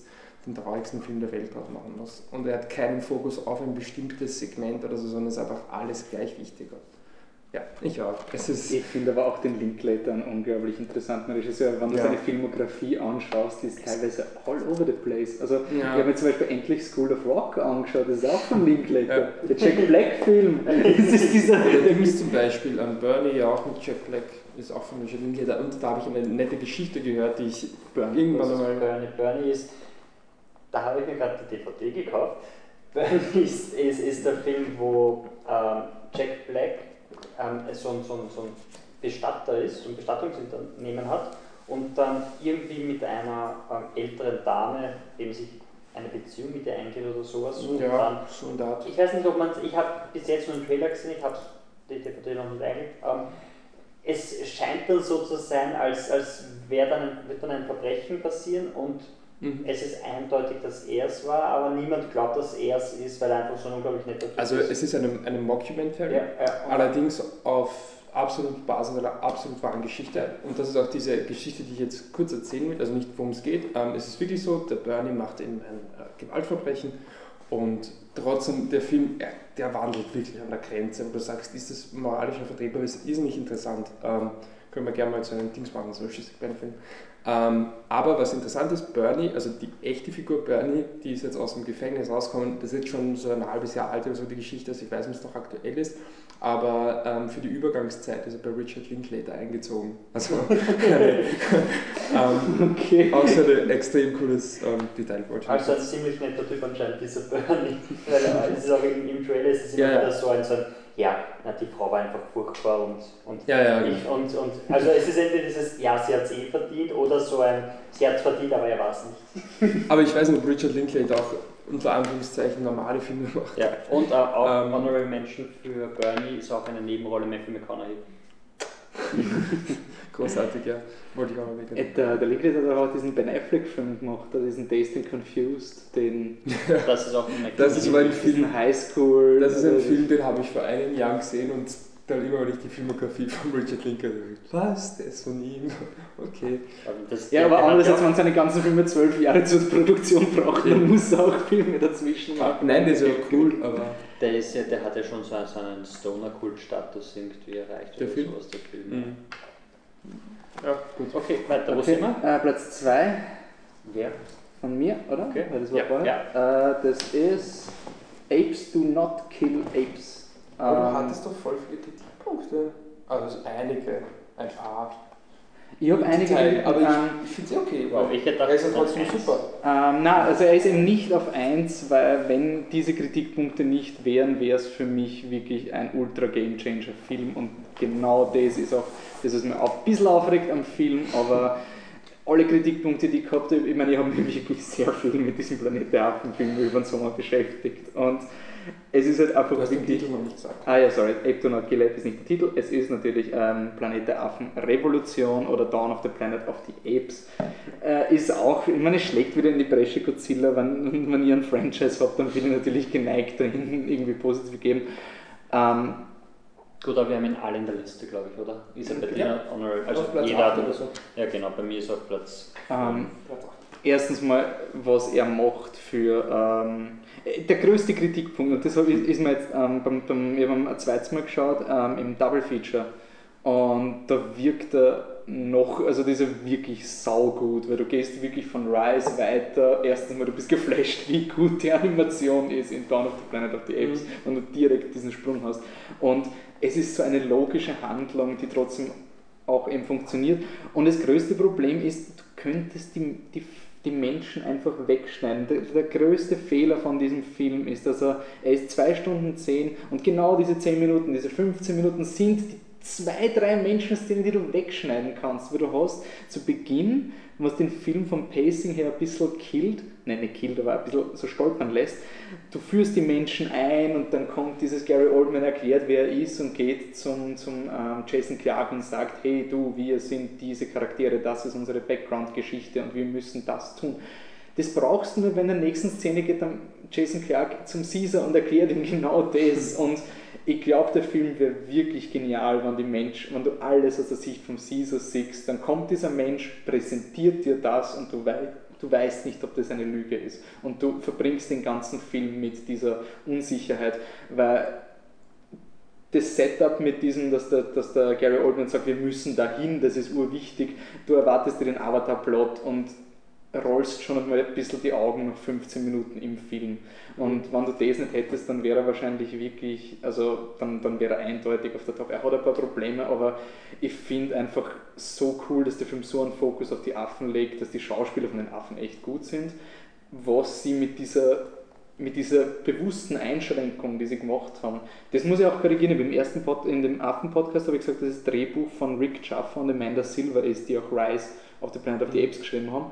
Und dass der Mark Bombeck das Drehbuch umgeschrieben hat. Mark Bombeck ist der Drehbuchautor von, äh, ich, äh, wie heißt der, Wolverine, Weg des Kriegers, furchtbar. Ähm, das war eine Fehlaussage. Es, es ist wirklich von Mark Bombeck geschrieben worden. Das originale Drehbuch von Rick Jaffa und Amanda Silver war ganz anders. Da haben die, war aus der Sicht der Menschen und die Affen haben reden können, wirklich elaboriert reden. Und es ist dann, nachdem ich das gelesen habe, war es so eine, anscheinend ist es einer dieser Momente, wo das Studio wirklich einmal die richtige Entscheidung Mhm. getroffen hat. Weil der, der Matt Reeves, wenn sich ein Interview mit dem anhört, ist so ein unpackbar sympathischer Mensch. Also wenn ich bin in einem Interview hört, es ist einfach so ein, ja, du bist so nett und lieb. Der Typ hat das halt einfach wirklich cool erklärt, dass er einfach, er, er versteht, was der erste Teil so gut gemacht hat und hat nicht, nicht wiederholt, sondern einfach weitergemacht und ich finde es genial, dass es halt wirklich ein super Antikriegsfilm ist mit seinem richtigen Downer-Ende, also so Mhm. richtig und trotz und einfach so respektabel mit dem Publikum umgeht, sich gleichzeitig die Enden fürs dritte Teil offen lässt, aber trotzdem ein Ende ist. Natürlich will ich weitersehen, aber ich, liebe diesen Film, aber er hat ein paar Probleme, das ist auch der Grund, warum er nicht auf Platz, zwei, äh, nicht auf Platz 1 ist. Vor allem, wenn der Film, so wie du sagst, einfach nur aus der Sicht der Affen ähm, erzählt worden wäre, dann hätte auch das, das große Problem, also das größte Problem, was ich in dem Film habe, ähm, nicht, nämlich, dass es einfach keinen Frauencharakter Ja, und das, das hat mich beim zweiten Mal auch so aufgeregt. Ja, weil, weil der du, könntest, du, du könntest eine dieser Charaktere, also diese Gruppe von Menschen, die bei diesen Affen sind, ähm, könntest du eine dieser wichtigeren Charaktere ohne Probleme zu einer Frau machen. Und ähm, das machen sie einfach nicht aus irgendeinem Mhm. Grund. Und wenn du wirklich nur die Affen hättest, die diese Menschen quasi empfangen und nicht wissen, ob sie lügen oder nicht, wenn dann das ein Typ ist, ein einzelner Mensch, dann ist es wurscht, ob der Mensch Ja, du kommst ist. einfach mit mehr schlechten ja, Charakteren genau. weg durch die Ja. Art, wie du deine Ja, Geschichte erzählst. und ähm, man kann in diesen, es gibt keinen weiblichen Affen, bla bla, kann man sich jetzt auch irgendwie mit Evolution und Affengesellschaften erklären. Die sind halt Ja, noch nicht so weit. Der dritte Teil. Ja, aber das ist eben eins der, also der größte Kritikpunkt, den ich habe, dass es einfach, er macht so viel richtig und dann ist so, so ein Basic-Teil, wo, dass man so problemlos einfach regeln hätte können, aber dass es einfach Das stimmt, aber Weil du hast dann auch noch zusätzlich ein, eine mit Carrie Russell, eine relativ gute Schauspielerin, die das auch rüberbringen könnte, wenn sie jetzt, nicht, wenn Ja. sie jetzt diese Technikerin ist vom, vom Staudamm oder sonst Na, was mich eher aufgeregt hat, war, sie hat auch vom Drehbuch eine Rolle. Sie ist eine Ärztin und es gibt dann einen Moment, wo man sie als Ärztin braucht. Und dann schreiben sie trotzdem eine Szene, wo ein Konflikt etabliert wird mit, oh, du bist nicht die richtige Mutter, damit du noch eine Szene schreiben kannst, wo dieser Konflikt gelöst wird mit dem Sohn.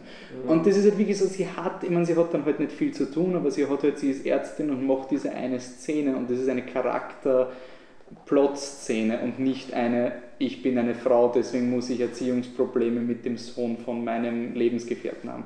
Aber was halt ich finde, dieser Film hat einfach so unglaublich intensive Bilder. Ähm, die, die, die Affenkriege, wo, das waren dann so schockierende Bilder und ähm, ein genial eingesetztes ähm, Sekunden, also der Film ist nicht ab 18, aber er fühlt sich so an, als wäre er ab 18, weil halt, es gibt einen unglaublich genial schockierenden Moment, wo der Gary Oldman die Leute vorbereitet auf den Krieg und da hast du diesen klassischen, das eine Kind, was, was versucht, das Gewehr zu repetieren, das nicht packt, weil es so, ähm, so zittert. Und er ist halt der Anführer, macht es, gibt es ihm wieder zurück und was der mein Sohn, wir schaffen das schon, klassische Kriegsgeschichten-Szene. Und dann gibt es wirklich nur einen Shot nachher, der ist eine Sekunde oder so, wo der Gary Oldman kurz Deckung sucht und in die offenen Augen von diesem toten Kind schaut. Und das ist so schockierend. Also das war wirklich so, boah, und ich meine, ich habe jetzt, Andy Serkis muss man natürlich erwähnen, weil er der Typ ist, der den Mhm. Caesar spielt, und Toby Cabell als Cobra. So genial. Er, er, Gott sei Dank wird er oft genug erwähnt. Also ich habe dann auch in der Reportage, es erwähnt eh fast die. Es ist schon so, als wäre es langweilig, den Andy Serkis irgendwie. Ja, er ist eh großartig, aber der Toby Cabell. Und es, es macht mir Hoffnung, weil sozusagen es gibt anscheinend einen zweiten Schauspieler, den man nominieren könnte für Motion Capture. Es ist nicht so dieser, wenn wir einen Motion Capture Oscar machen, dann kriegt Andy Serkis immer den Oscar. Also Toby Cabell, absolut genial. Ja, ich finde den Film super. Ich freue mich, wenn er auf Blu-ray ist und ich werde mir wahrscheinlich die Menschenszene einfach rausschneiden und ihn dann auf mein Regal stellen und dann voll zufrieden sein. Gut, dann sind wir beim das Problem mit einem Motion Capture Oscar wäre wahrscheinlich eher, dass dann Ja, das alle wird drei ein- mit einem Film sind. ja, Der ist wahrscheinlich. der männliche Nein, ich meine, das wird Ja, dann so. Beziehungsweise es wird dann so wieder, es wird doch wieder Animationsfilm Oscar werden. Du hast einen Film, das wirklich verdient und zwei, ich einfach unverbesserlich, Teil Mhm. 2.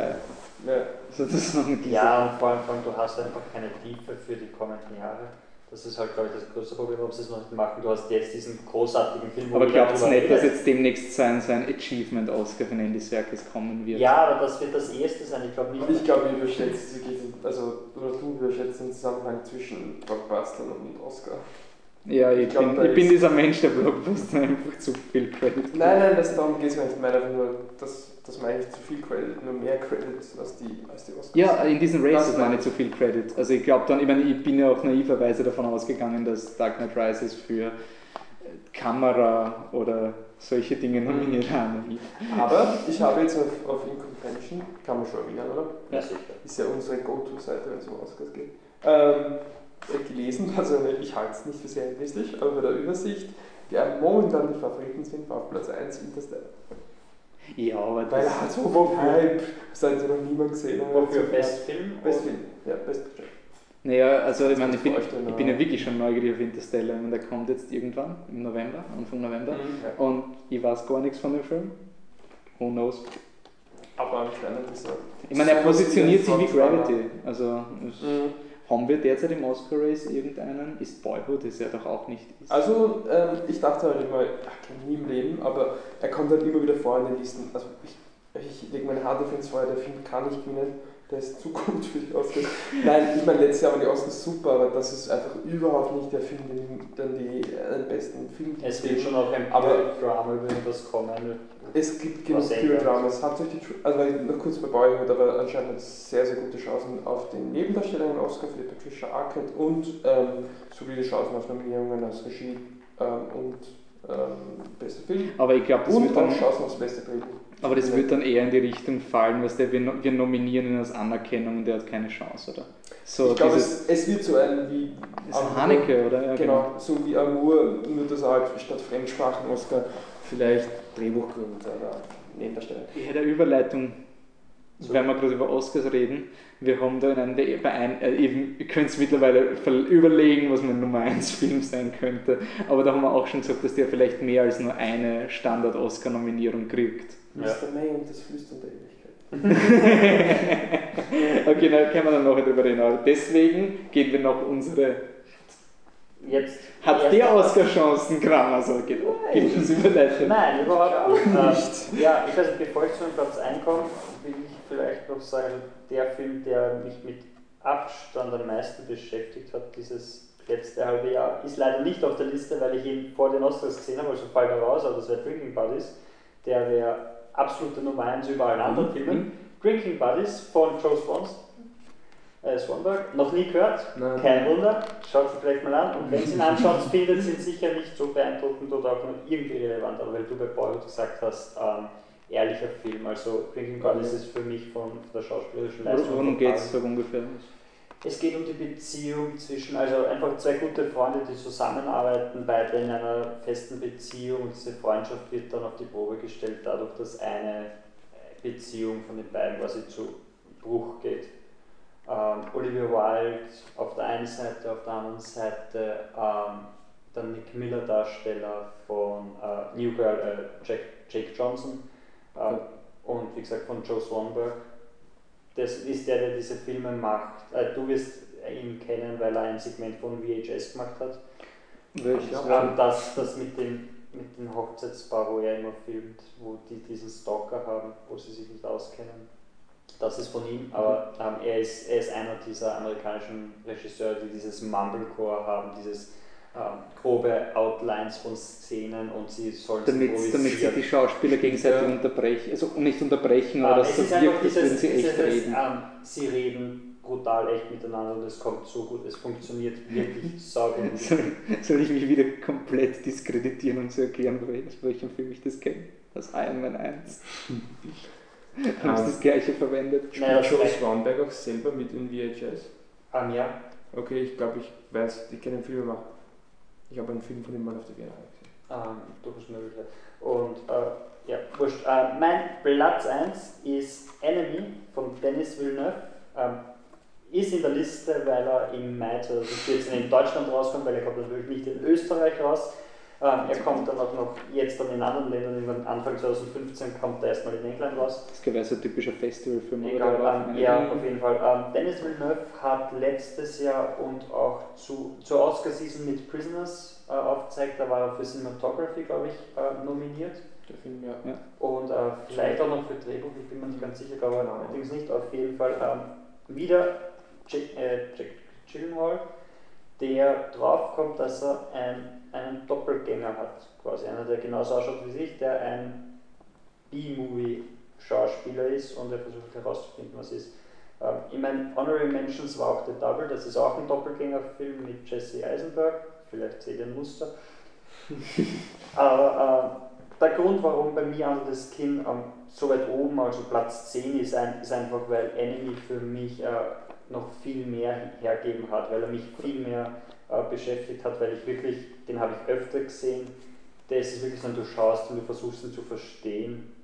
Dann schaust du nochmal und nochmal und nochmal und mit dieser Theorie, die du dann hast, dann, er hat mich einfach nicht loslassen, deshalb ist er bei mir auf Platz 1. Deshalb ist bei mir Under the Skin so weit hinten, weil ich mir halt dachte, ich habe ihn gesehen, ich habe mir gedacht, so, ich weiß circa, worum es geht, ich bin zufrieden damit, aber bei Enemy wollte ich halt wirklich alles verstehen. Er hat äh, Themen wie im Hintergrund ähm, Emanzipation und äh, die Rolle der Frau für diesen Charakter und ähm, Angst vor Beziehungen und das alles und das alles in diesen abstrusen, ähm, Licht, also alles ist gelb getaucht, es ist Enemy, also du merkst sofort, welchen Charakter Jake Gyllenhaal gerade darstellt, nicht nur am Quantasana, sondern einfach wie er sich gibt.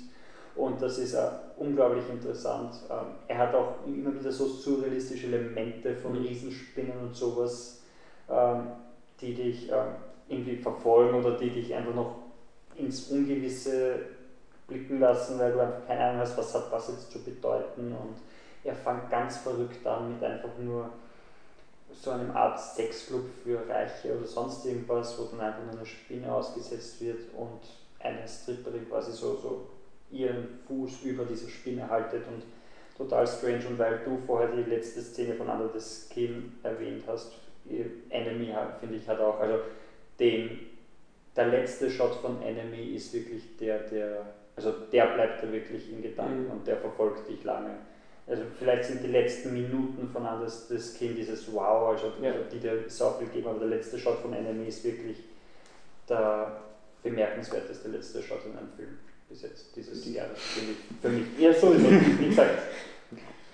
Nach jedem allem, Satz bitte einfügen, das ist meine Meinung. Vor allem, wenn man dann noch äh, in Betracht zieht, äh, wenn man dann eine, eine Theorie hat, was, was das bedeutet und so weiter, weil dann, erst dann wird dieser letzte Schock, sonst ist es einfach so ein, so ein, so ein letzter Horrorfilm-Schocker, so irgendwas auf die Art, der irgendwie unnötig ist, aber wenn du eine, eine funktionierende Theorie hast und du schaust dir diesen Film an und dann kommt dieser Schock, dann ist dieses oh, deshalb und es macht wirklich Sinn und ist nicht nur da, um in Erinnerung zu bleiben.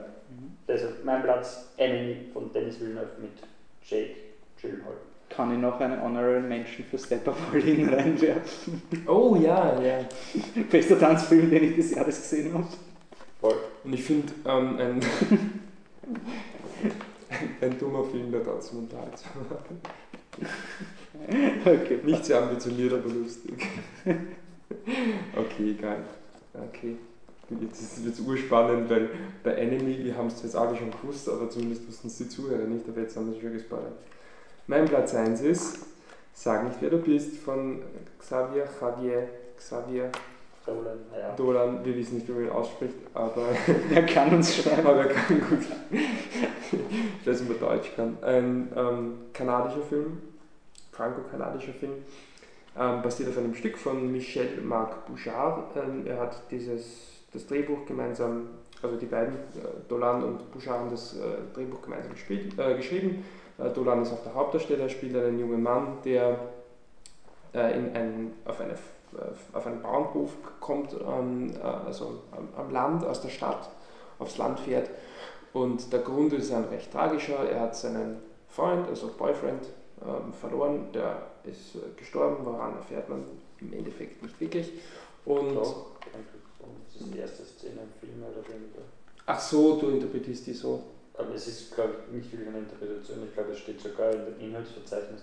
Achso, na gut, aber, also war so, aber, aber, aber nur nein, Film also, also höchstwahrscheinlich, wie es scheint, hat sich sein Freund umgebracht, ja, Anfang ja. sieht man wie ein Abschieds... Ich meine, es gibt extrem viele Anspielungen, es steht nicht schwarz auf weiß dort.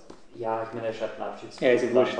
Ist egal, okay, sein Freund bringt sich um, er, geht, er fährt aufs Land. Warum? Weil er ähm, das Begräbnis von ihm besuchen möchte. Es gibt aber ein kleines Problem. Er wohnt bei, seiner, äh, bei der Mutter vom Verstorbenen, die wird äh, gespielt, großartig gespielt von Lise, Lise Roy. Lise Roy.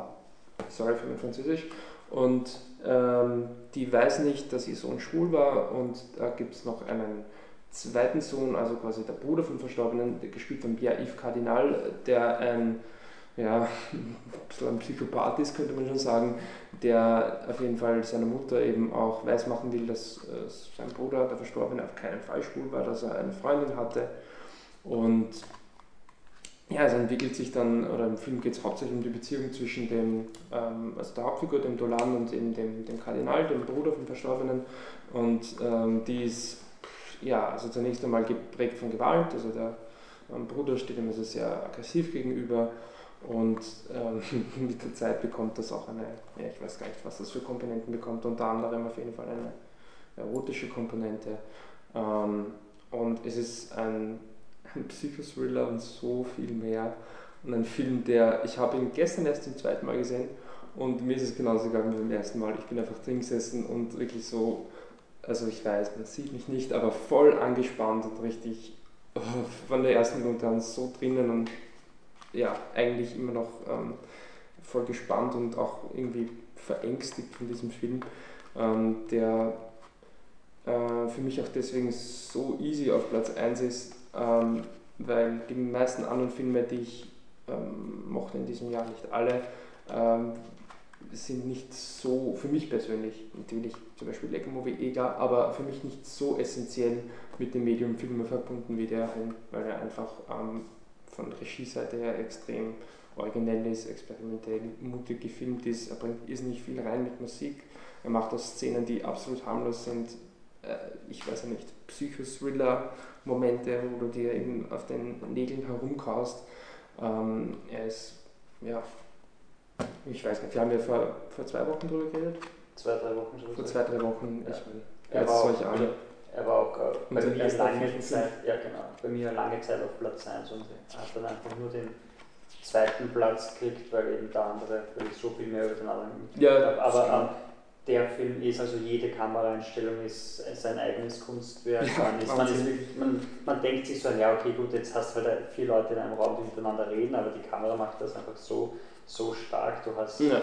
also Und ich halt, perfekte Verwendung von Kamera. Es ist, es sind, der geht einfach durch alle Stile durch und, und nimmt das, was er braucht. Also es gibt eine, eine Jagdsequenz zu Fuß, wo du dann so, die, so Ja. eine Horrorkamera hast, weil du brauchst die eben für Ja. den Spannungsaufbau und dann hast du eine, eine Tanzszene, wo du die perfekt inszenierte Kamerafahrt dazu Mhm. hast, die zum genau richtigen Zeitpunkt dann eben etwas verrät, was du brauchst, um die Szene Ja. zu verstehen und, und einfach großartig. Und ja, ich habe die Kritik drüber geschrieben, es war wirklich schwierig, weil nach ein paar, also nicht nach ein paar Sätzen, nach ein paar Absätzen sitzt du einfach da und so, ich weiß nicht, was ich noch über den Film sagen soll, außer dass er super ist, Es ist ohne dass du, du hast, du findest einfach Ja. nichts an dem Film, wo du sagen könntest, aber das stört mich oder das ist ein bisschen, also wie gesagt, ähm, das Einzige an dem Film ist, die letzten 30 Sekunden rausschneiden und das ist halt ein, ein, ein, ein Kritikpunkt, der absolut lächerlich ist in Wirklichkeit. Also, die, die stören nicht die.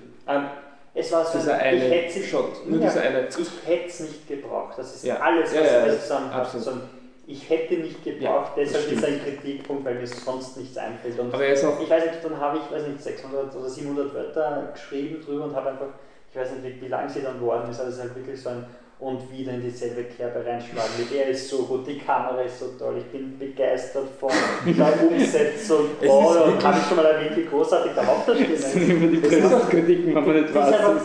die ist ist wirklich auch nicht so Die der ist Film, über den du jetzt sagst, das ist toll, das ist toll, das ist toll, 4, 5, 6, 7, das 8, was toll ist, das 9, aber das, was er toll macht, und er will ja, ich will er will nicht mehr sein als das, weil er hat ja wahnsinnig viele Motive und jeder Charakter ist unglaublich interessant und es ist wirklich einer der Filme, du hast es in deiner Kritik auch geschrieben, wo jeder Nebencharakter, auch wenn er nur kurz vorkommt, ähm, extrem interessant ist und eine Bedeutung hat.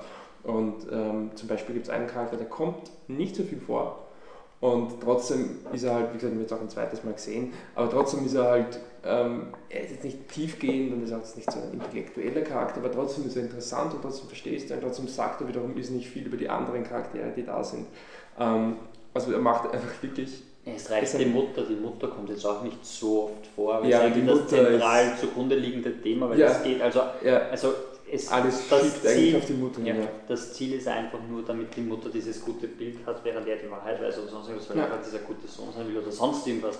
Und ja, also irgendwann in der Kritik habe ich dann halt auch einfach schon mal eine Parallele gezogen zu Dirty Dancing mit der Tanzsequenz, eingefallen ist, weil es halt wirklich Also wenn, wenn ähm, Dirty Dancing es schafft, eine Tanzsequenz so, ja ich würde schon sagen, sexy zu inszenieren wie der Film, dann gratuliere. Und bei dem Film kommt aber viel mehr dazu, dass das einfach nur sexy ist, weil es halt auch eine extrem verbotene Komponente hat. Aber es hat halt, ja, was sind die Themen vom Film? Ähm, ja, auf jeden Fall Identität zum einen, ähm, unterdrückte Sexualität ist ein ganz starkes Thema, ähm, aber auch ähm, Position in der Familie, oder überhaupt in der Gesellschaft in der- ausgeschlossen ja, sein. Genau, in, eher in, stimmt eigentlich in der Gesellschaft. Ähm, und auch natürlich ein bisschen Abschied nehmen, wobei das eher so. Ja, das ist ja der Ausgangspunkt. ja, es ist eher der Ausgangspunkt, aber am Schluss hast du es schon auch wieder drinnen. Ähm, Und aber- dazwischen, dazwischen hast du dann dafür wieder diese Szenen, die irgendwie das ganze Konzept total auf den Kopf stellen, weil, Mhm. du, weil du denkst halt so, ein, oh nein, so arm und wer weiß was alles. Und dann kommt wieder eine Szene, wo du denkst, wow, der Typ ist ja auch schon total crazy. Ja, und, das ist ein und also, Wahnsinn. also, also, Also wirklich jeder Charakter in dem Film und ich, ich habe mir gedacht, ob man es ihm vorwerfen kann, weil ich finde halt überhaupt nicht, wenn du es schaust, das funktioniert einfach extrem, extrem gut. Jeder äh, Charakter im Film ist ein bisschen ein Schizo. Also jeder hat irgendwie zwei Seiten, die vermeintlich überhaupt nichts miteinander zu tun haben. Aber du verstehst das einfach, wenn du den Film schaust, dann checkst du es einfach. ja. Und ja, nein, also. Voll, ja, der einzige, ich glaube, der einzige Grund, warum er für mich nicht so, also so, so, so verfolgend ist, wie du gesagt hast, dass du so, so, so total ultra, ich Mhm. meine, du bist angespannt beim Film und fühlst alles mit, aber Ja. ich habe einfach diesen einen Jane Lynch-Film, oder wie hat der geheißen?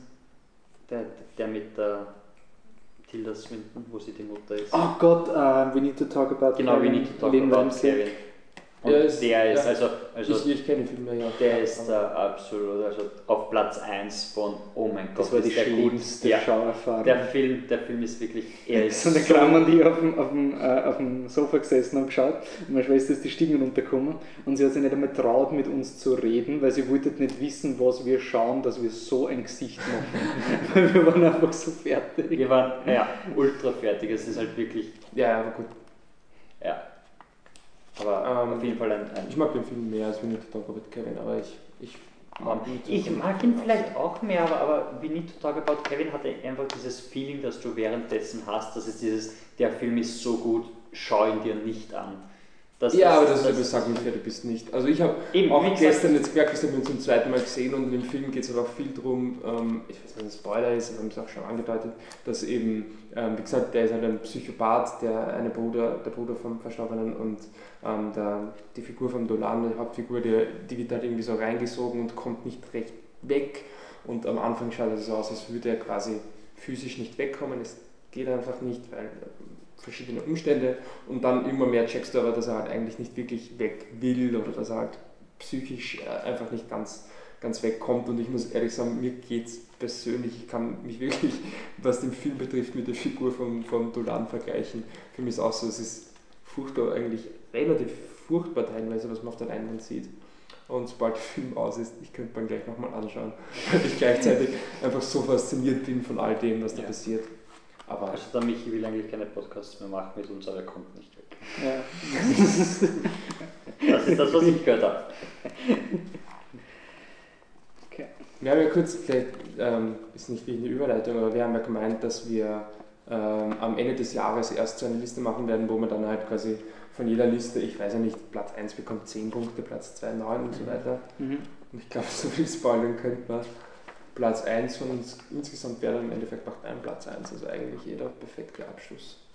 Wie meinst Dein Also du Platz meinst, wenn 1 wir es jetzt machen? wir würden, machen diese Liste jetzt nicht, weil wir gemeint haben, das haben wir noch nicht du? alle. Ja, das alle Problem wäre zum Beispiel angenommen, ich würde jetzt sagen, ich wäre bis 10 wäre genauso geflasht und hätte 30 Punkte sozusagen bei jedem. Ja, genau. Oder Genau, ja, 29, sorry. Weil du Ja, wie gesagt, am Ende der Liste, wer weiß, was, wer weiß, was Ja, passiert. ist klar, aber das machen wir aber genau nicht. deswegen haben wir es nicht Aber gemacht. wenn man es unter diesem Gesichtspunkt betrachtet und auch darunter, dass Ja. wir einen Podcast zu dritt haben Ja, und zu dritt Filme schauen, dann wäre eigentlich dein Platz 1 unser Platz 1. Also sehr passend. Ja. Glaube ich. Ähm, Vielleicht ist es nicht. sonst wäre ein Honorary Match. Nein, es ist der Lego Movie. Ich weiß nicht, es ist einfach. Das, dieser Film hätte nicht funktionieren dürfen. Es ist einfach, das war dieser Film, der, den wollte ich nicht sehen, ich hätte ihn auch nicht geschaut. Wenn wir schon bei Edge of Tomorrow, hätte eher eine Chance gehabt. Also, Ja. selbst wenn Edge of Tomorrow die Kritiken ihn zerrissen hätten oder sonst irgendwas, dann hätte man irgendwann mal auf Blu-ray oder sowas mal eine Chance geben oder Mhm. sowas. Aber den Lego Movie, wenn er schlechte Kritiken gehabt hätte, weg. Ja. Und die Tatsache, dass dieser Film funktioniert, und ich meine, man sieht es eh bei meiner Liste, ich suche mir eigentlich die Filme aus, die mich unterhalten und die ich gern nochmal schaue. Das ist irgendwie die Art von Filmen, die ich suche. Und da ist für mich einfach Lego Movie. Ich, ich habe mir nach Blu-ray gekauft, ich weiß nicht, wie oft ich ihn jetzt schon gesehen habe. er, er hat so diesen, diesen ähm, es spielt Dark Knight auf ORF-Effekt. So, na, dann schaue ich mir mal die Szene an. Na, dann schaue ich mir. Ich schaue es bis dahin. Ich schaue es. Nein, jetzt schaue ich ihn fertig. Ich meine, er dauert nur eine Stunde 30 oder sowas, oder 40. Er ist, Sehr irre, er ist Ja. irre kurz. Ja, Und-. Das zu schaffen, ist mal gut, so zu unterhalten und so einen Witz zu machen. Und dieser Film hat ja auch noch das Stigma gehabt, dass der ähm, in Amerika schon oh Gott, der ist, der ist glaube ich im Februar oder sowas rausgekommen Ja. und hat dann auf Rotten Tomatoes 98% bei 250 Kritiken oder sowas gehabt. Also mit diesem Hype und dann jeden Podcast, den ich höre, also Everything is awesome! Und, das geht dir schon so an Arsch, weil jeder sagt dir, wie toll der Lego-Film ist und alle lieben ihn und du denkst dir so, ja, er wird Das dann wahrscheinlich eh nur, er wird eh okay sein. Und dann schaust du dir diesen Film an und für mich war das so viel mehr als okay. Ich finde ihn extrem kreativ. Ich finde, es ist ein Film, wo in jedem Shot was ist. Also du kannst also von dem, vom Design, von den Lego-Steinen, von wie die Leute, auch so, so kleine Witze, die du auch nicht checkst zu Beginn mit, dass, dass der, der, der Morgan Freeman die zwei, die zwei Vögel nimmt und der wirft sie aus dem Fenster. Das ist der Gag. Also er nimmt zwei Vögel, um eine Nachricht zu senden und wirft sie aus dem Fenster, weil er blind ist und schlägt das Fenster da rein. Und er redet aber auch irgendwas mit, diese Vögel fliegen ins nächste Internetcafé und schreiben eine E-Mail, die sie dann weiterschicken werden. Es ist einfach so ein Blödsinn. Und das merkst du aber nicht mal, weil der Film dich so überfordert. Und eine meiner Lieblingskomödien ist ähm, Die unglaubliche Reise in einem verrückten Flugzeug oder Airplane, Rufzeichen. Und das ist auch so ein Film, der überfordert dich mit Witzen. Du schaust Mhm. dir den Film an und es wird ein Witz nach dem anderen. Und der Lego Movie ist halt einfach so lustig. Es ist der Film, was für mich das ist, was ich suche. Ich will, dass jeder diesen Film schaut, sozusagen. Ich glaube, viele können was finden. Er ist nicht nur für eine Sparte, sondern, ich meine, ja, vielleicht sind die Witze zu met. Es hat halt eben diesen, deswegen habe ich Jump Street nicht reingenommen, weil alles, was Jump Street macht, macht der Lego Movie für mich minus den einen Ultrawitz in der Mitte von Jump Street. Und deswegen war, war für mich jetzt Jump Street nicht so wichtig, ähm, weil ich einfach finde, dass Lego Movie einfach so unterhaltsam ist und Phil Lord und Chris Miller, wir haben es eh schon in einem Podcast diskutiert. Ich weiß nicht, warum Dinge bei ihnen lustig sind, die ich in anderen Filmen scheiße finde. Ich weiß es nicht. Vielleicht haben sie Magic oder sonst was. Aber sie machen teilweise Dinge, die die Dreamworks-Filme machen. Und es funktioniert trotzdem irgendwie. Und Ja. Lego Movie hat auch noch diesen extrem coolen Meta-Ding aus dem dritten Akt. Und wenn man den Film dann nochmal schaut unter diesem Ding Mhm. und dann auch versteht, warum sich manche Dinge so bewegen und verhalten Sachen und ja. die, diese anarchistische Idee. Er ist ein Film, wo die Ausgangslage ein bisschen wie im ersten, also bei Rise of the Planet of the Apes ist, ich will keine Fortsetzung, aber ich werde sofort im Kino sein, wenn die Fortsetzung draußen ist. Aber es ist so ein eigentlich, bitte macht es nicht. Ich weiß nicht, warum ihr es geschafft habt. Und ähm, was mir so gefällt an der Lego Movie ist eben die Konfliktlösung, dass es, du hast es so oft in den meisten Blockbuster-Geschichten, dass die Konflikte auf Missverständnissen beruhen oder auf inhärent bösen Charakteren, dass du den Finger auf den einen zeigen kannst und das eint die Gesellschaft, wenn man gemeinsam einen Typen niederhauen kann. Das ist so die Universallösung. Deswegen habe ich X-Men aus Honorary Mention eben auch reingegeben, weil das Mhm. auch da nicht der Fall ist, was auch ein ziemliches Achievement ist. Und das kann man Edge of Tomorrow ein bisschen vorwerfen, weil Edge of Tomorrow ist ja doch ein bisschen basic, so Aliens sind böse, müssen wir umbringen. Ja. Komplexer wird es nicht. Und der Lego Movie löst es einfach extrem gut und es ist so ein, es ist die, für mich der klassische Fall von also diesen Geschichten, die mir so gefallen, wenn du halt die, diese Dinge aus der Kindheit dekonstruierst, dass das alles nicht so ist, du erkennst an, wir sind erwachsen, ist doch alles lächerlich und da findest du es aber trotzdem irgendwie und diese, gibt, eh die klassische, es gibt, es gibt keine Prophezeiung, aber es gibt sie doch und Vielleicht gerade deswegen, was, man vor, was ich bei Chris Lord, Phil Lord und Chris Miller gesagt habe. In anderen Filmen funktioniert es nicht, in anderen Filmen ist dieses Kung Fu Panda-Effekt so, Mhm. die geheime Zutat ist deine Seele. Äh, diesen ganzen Schwachsinn halt. Ja. Und der Film hat es einfach in einen extrem coolen Kontext gemacht. Und ich habe hab den Film schon so oft erlebt, dass Leute den gern nochmal schauen und dass sie sich dann voll über die Witze abdecken, wie zum Beispiel das, das Exacto Knife, die, die Knife of Exact Zero und die, die, äh, das Pflaster ist das Secret Cloth of Band-Aid, weil es Band-Aid auf Englisch heißt. Also ich, ich finde den Film so lustig. Ich habe ich hab einfach so viel Spaß mit der Lego Movie. Und ja, ich glaube, schauen wir mal, was noch auf mich zukommt. Vielleicht ich sage nicht, wer du bist. Er hat jetzt einfach für mich schlechte Karten, weil ihr ihn schon so ultra gehypt habt. Deswegen. Ich glaube nicht, dass er bei dir in der 2 wäre. Aber Nein, wahrscheinlich nicht, aber trotzdem weit vorne, dadurch, dass man es dann so rein. Ja, was der, ich kann ja Lok rausnehmen und so tun, als wäre ich voll intelligent. Und Ja gut, du nimmst Lok sowieso raus, weil auf meiner Liste ist Lok nicht drin, sondern Godzilla, also habe ich Ja. sowieso die echte Dreierreihe. Ja. Ja. Also, also, lösen wir Ja. es jetzt auf, oder? ja, ja Also- ich möchte nur, ich sollte noch vorher erwähnen, dass du gehörst eigentlich Kort dafür, dass du jetzt nur was reingenommen hast, um, Nein, um das- die das zu ruinieren. Dein drittlieblingsfilm des Jahres ist Godzilla. Und Und auch, ja, alles andere ist lächerlich. Okay, heute gehen wir nochmal Gut, 10 also, jeder durch. ja, 10. aber je, nur immer jeder wiederholt und dann sagen wir, was wir gehabt haben, dass die Leute auch Okay, also 10 Under the Skin, 9 Maps to the Stars, 8 Lock, 7 Snowpiercer, 6 22 Jump Street, 5 Planet der Affen Revolution, 4 Grand Budapest Hotel, 3 Lego Movie, 2 Sag nicht wer du bist, 1 Enemy. So, und jetzt schauen, was der Leitner und ich, also mich und ich gehabt haben. Also Ja, ich habe gesagt, ähm, Le- Top 3. ja, Top 3. Also ich habe gesagt, du hast Lego Movie drin. Mhm. War richtig Ähm, oder falsch? Richtig. Äh, dann hast du, sag nicht, wer du bist drin. Ja. Und ich habe geschrieben Budapest, habe es aber durchgestrichen für Under the Skin und das ist eigentlich noch, schle noch weiter unten, oder? Budapest ja. ist 4 oder Budapest ist 4 Under the Skin. was, 10. was war der dritte jetzt? Also Lego, Lego, Dolan, Sag nicht wer du bist und Enemy. Enemy. Ja, okay, ist ein Cheat. Gut, Also eigentlich, wenn ich Budapest drin gelassen hätte. Enemy hätte ich wahrscheinlich rein, wenn ich wusste, dass es ein Let's Spiel ist. Aber gut, wurscht. Ähm, ich bin total falsch gegangen. Ich hatte Godzilla drinnen, weiß nicht warum. Sag nicht, wer du bist, da war ich richtig und Grand Budapest Hotel, ein Platz vorbei. Okay, ich bin drauf, komme gerade jetzt beim Durchblättern. Ich habe nur einen Platz, in meinem, einen in meinem Top 10, den ihr nicht habt und das, weil ihr es noch nicht gesehen habt. Ja, aber die, die nicht. kommt ja nicht raus. Wann kommt denn die endlich? Ich wollte schon die ganze Zeit, das nervt voll. Ähm, ist auch, ja. Aber ich spiele immer im Kino. Es gibt immer nur so Ja, ein, zwei Kinos, ja. die um, um 14 Uhr am Samstag spielt Boyhood oder so. Also ich, ich liebe Boyhood, aber du willst ihn auch im Kino sehen. Es ist halt, ich weiß nicht, wie sehr man sich dann wirklich halt drei Stunden hinsetzt und Boyhood da Ja, das ist das, ist große Aber Problem. es ist schon sicherlich ein Film, wo du dich halt auch hinsetzen musst, ein bisschen Überwindung, obwohl er nicht schwer zugänglich ist. Egal.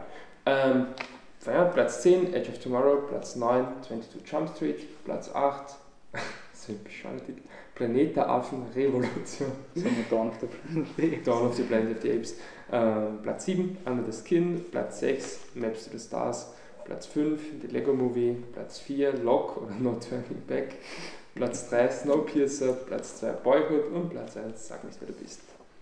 Ich habe Sag nicht, wer du bist, Snowpiercer und Under the Skin, weil ich vergessen habe, dass du Boyhood gesehen hast, sonst hätte ich Boyhood. Ich habe Boyhood reingegeben. weil Ich hab's Also ich vergessen. habe gewusst, dass äh, andere, also sag nicht, wer du bist, ist, war eh klar und Boyhood war mir auch klar. Ich habe mir gedacht, Lego Movie hätte ich gehabt. Lego Movie, ja, war in, in der Consideration.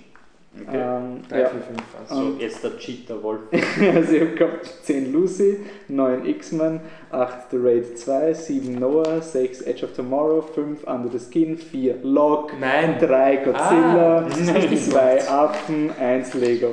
Ja, Okay. jetzt Ah, hast du es richtig Habt ihr alle drei gehabt beide? Godzilla Planet der Affen Lego Movie. Godzilla, Lego Movie und X-Men. Ich Aber habe nicht ohne. davon vergessen. Das bleibt der Affen vergessen. Ich habe ich hab nicht gewusst, dass du den so liebst, aber es war naiv.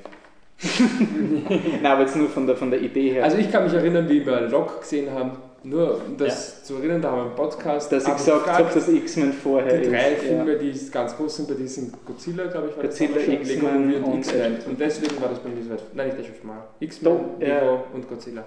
Ja, Deshalb deshalb sind die drei dir ganz groß und deswegen kann Lok nicht in den Top 3 Ich war selber total überrascht, wie ich die Listen gehabt habe, weil X-Men eben wirklich immer ist für mich, wenn ich so durchgehe von den guten Blockbustern des Jahres, eben Planet der Affen, Le ich zähle Lego Movie eigentlich gar nicht als Blockbuster, ist er aber.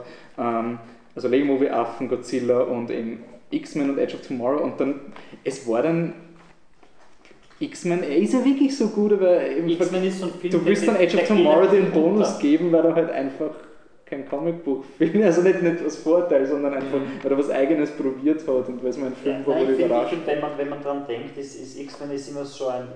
Ich weiß, wenn ich an X-Men denke, denke denk, denk ich an Schwarz-Violett und der war eh voll okay.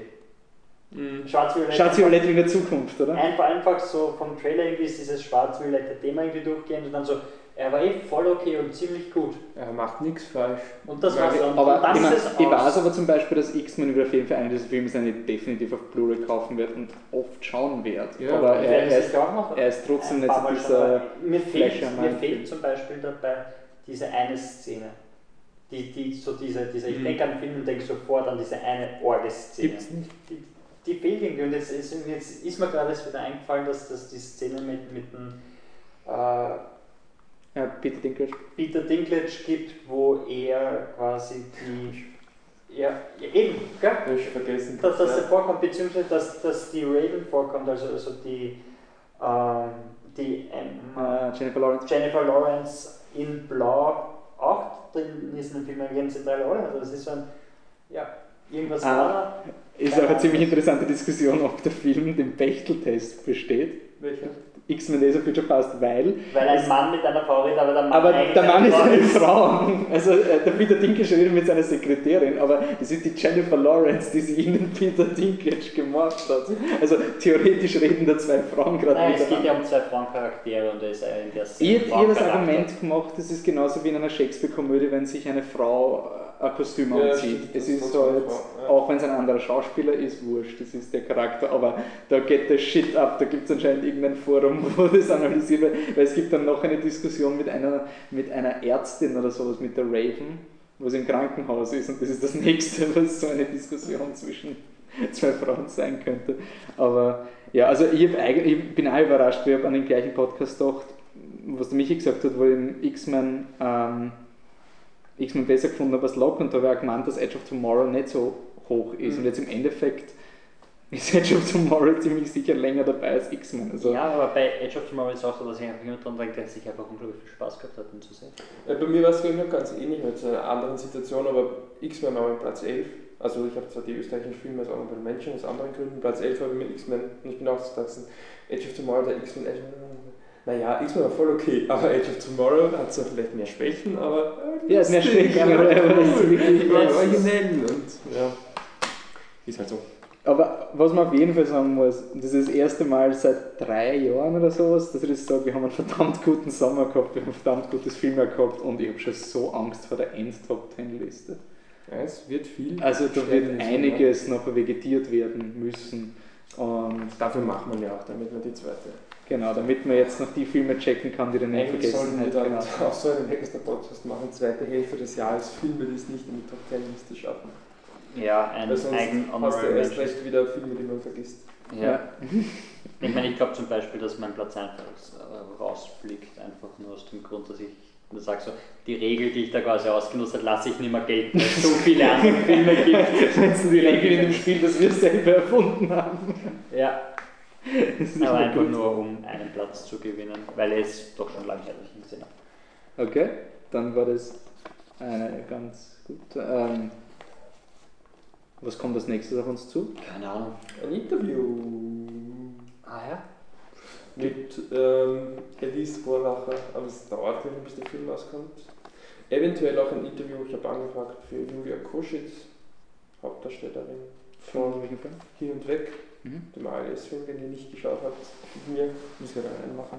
Wie war er? Ähm, okay, er hat große Schwächen, aber die Charaktere sind echt genug, dass du das Thema, was halt, ich meine, ist ein Typ, der ALS hat und nach Belgien fährt, um zu sterben. Ich meine, es muss nicht viel richtig sein, damit er traurig ist, oder?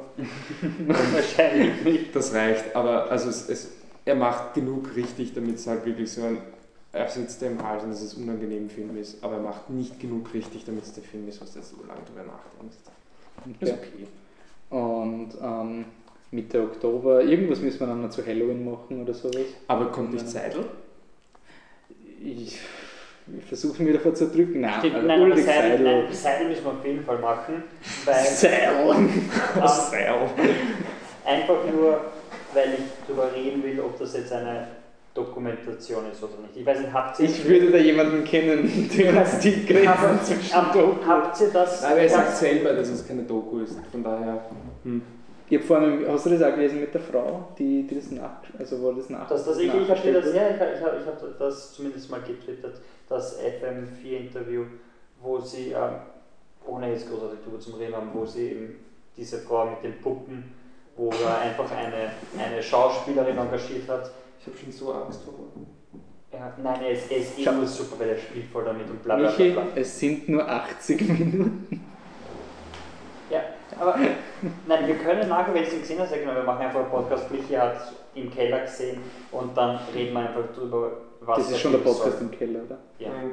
Ja gut, aber das können wir jetzt noch aufhören für den nächsten Podcast. Können wir machen. Es Ja, vielleicht- Fall Ich, kann bin ja ja, ich bin ja der. Teams, was bin ich? Public Relations. Public Ja. Relations. Vielleicht kann ich Ihnen einen Stargast organisieren. Wenn, wenn möglich, Irgendeinen. Journalisten, der den Film mag oder so. Können wir schauen. Ja.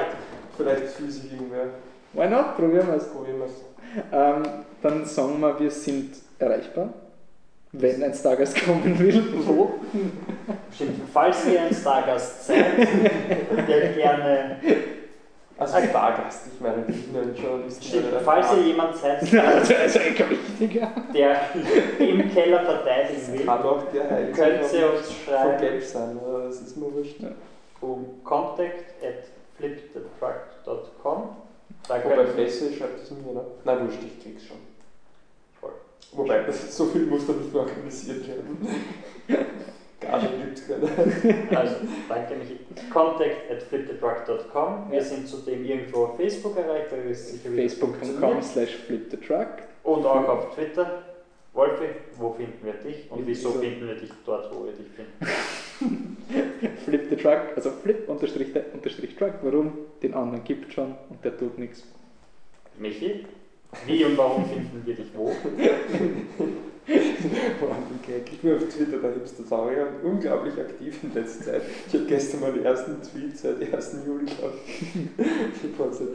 Ähm, ja, Hipster-Saurier und nicht Hipster-Dino, weil es einen Hipster-Dino schon gibt. Das ist irgendein Typ, ein, eine Frau, was weiß ich. Der, die, eine Person, die es lustig findet, ähm, zu schreiben. Ich bin schon ausgestorben, weil es noch cool war. Aber. Mich findet ihr at Existent Coffee und ich habe gestern getweetet, nämlich, dass es lustig ist, wenn man sich NFL auf Puls 4 anschaut und dann eine Filmempfehlung für What We Do in the Night oder so Fünf-Zimmer-Küche sagt. Ah ja, der kommt dem dass der unglaublich lustig ist und man sich in der Originalfassung Auf auf Puls 4, Ah. weil, weil die zwei Kommentatoren vom Football waren gestern am Slash Filmfestival und haben sich den angeschaut und finden ihn super. Ah, okay. Ja, Ähm, ja wollen wir eigentlich dann auch noch äh, so einen Ort Das slash war's jetzt, Filmfestival Podcast auch machen? Wenn du genug Filme siehst, ich meine, es wird dann halt Ja, eine Also ich schaffe Ne? fünf, sechs Filme, Das so. kannst du bei, ja. Boxen da? Ja, also so vaterlandig zu sitzen. soll man reden mit dir? Soll man Ja, das, das Einzige, was man, was man machen Zuhören und nicken. Ja, das ist spannender für die Zuschauer. Hey, ihr habt im Keller gesagt, hey, wir, wir können Slash Filmfestival mit Keller kombinieren. stimmt, Stimmt, weil wir What haben the Shadows habt ihr auch ja, gesehen. genau. Und es gibt auch zum Beispiel Afflicted gibt es auch auf Blu-ray, was am Flash Film Festival läuft und solche Dinge. Also sie Ja. haben ein ganz interessantes Programm. Okay? Ich habe meine Freundin noch nicht erwähnt. Ja, aber wir, wir haben vorher das vielleicht rausgeschnitten. Ja, weil, wisst ihr warum? Weil Afflicted habe ich nicht wirklich gesehen, aber ich bin mit meiner Freundin gesessen und habe, ich weiß nicht, Musik gehört, während sie liegt. Was ist Afflicted, dieser, dieser Glaube ich, halt, das kann wieder haben. Vampir-Horrorfilm? Ja, ich glaube. Dieser Footage? schon. Ja, ich glaube schon. gesehen. Na sechs, dann können wir über einiges reden. Ähm, ansonsten, wir sind auch über fliptetruck.com erreichbar natürlich, das haben wir vergessen. Und dann sehen wir uns aber beim nächsten Podcast. Und dann danke fürs Zuhören und bis bald. Ciao. Ciao. Tschüss.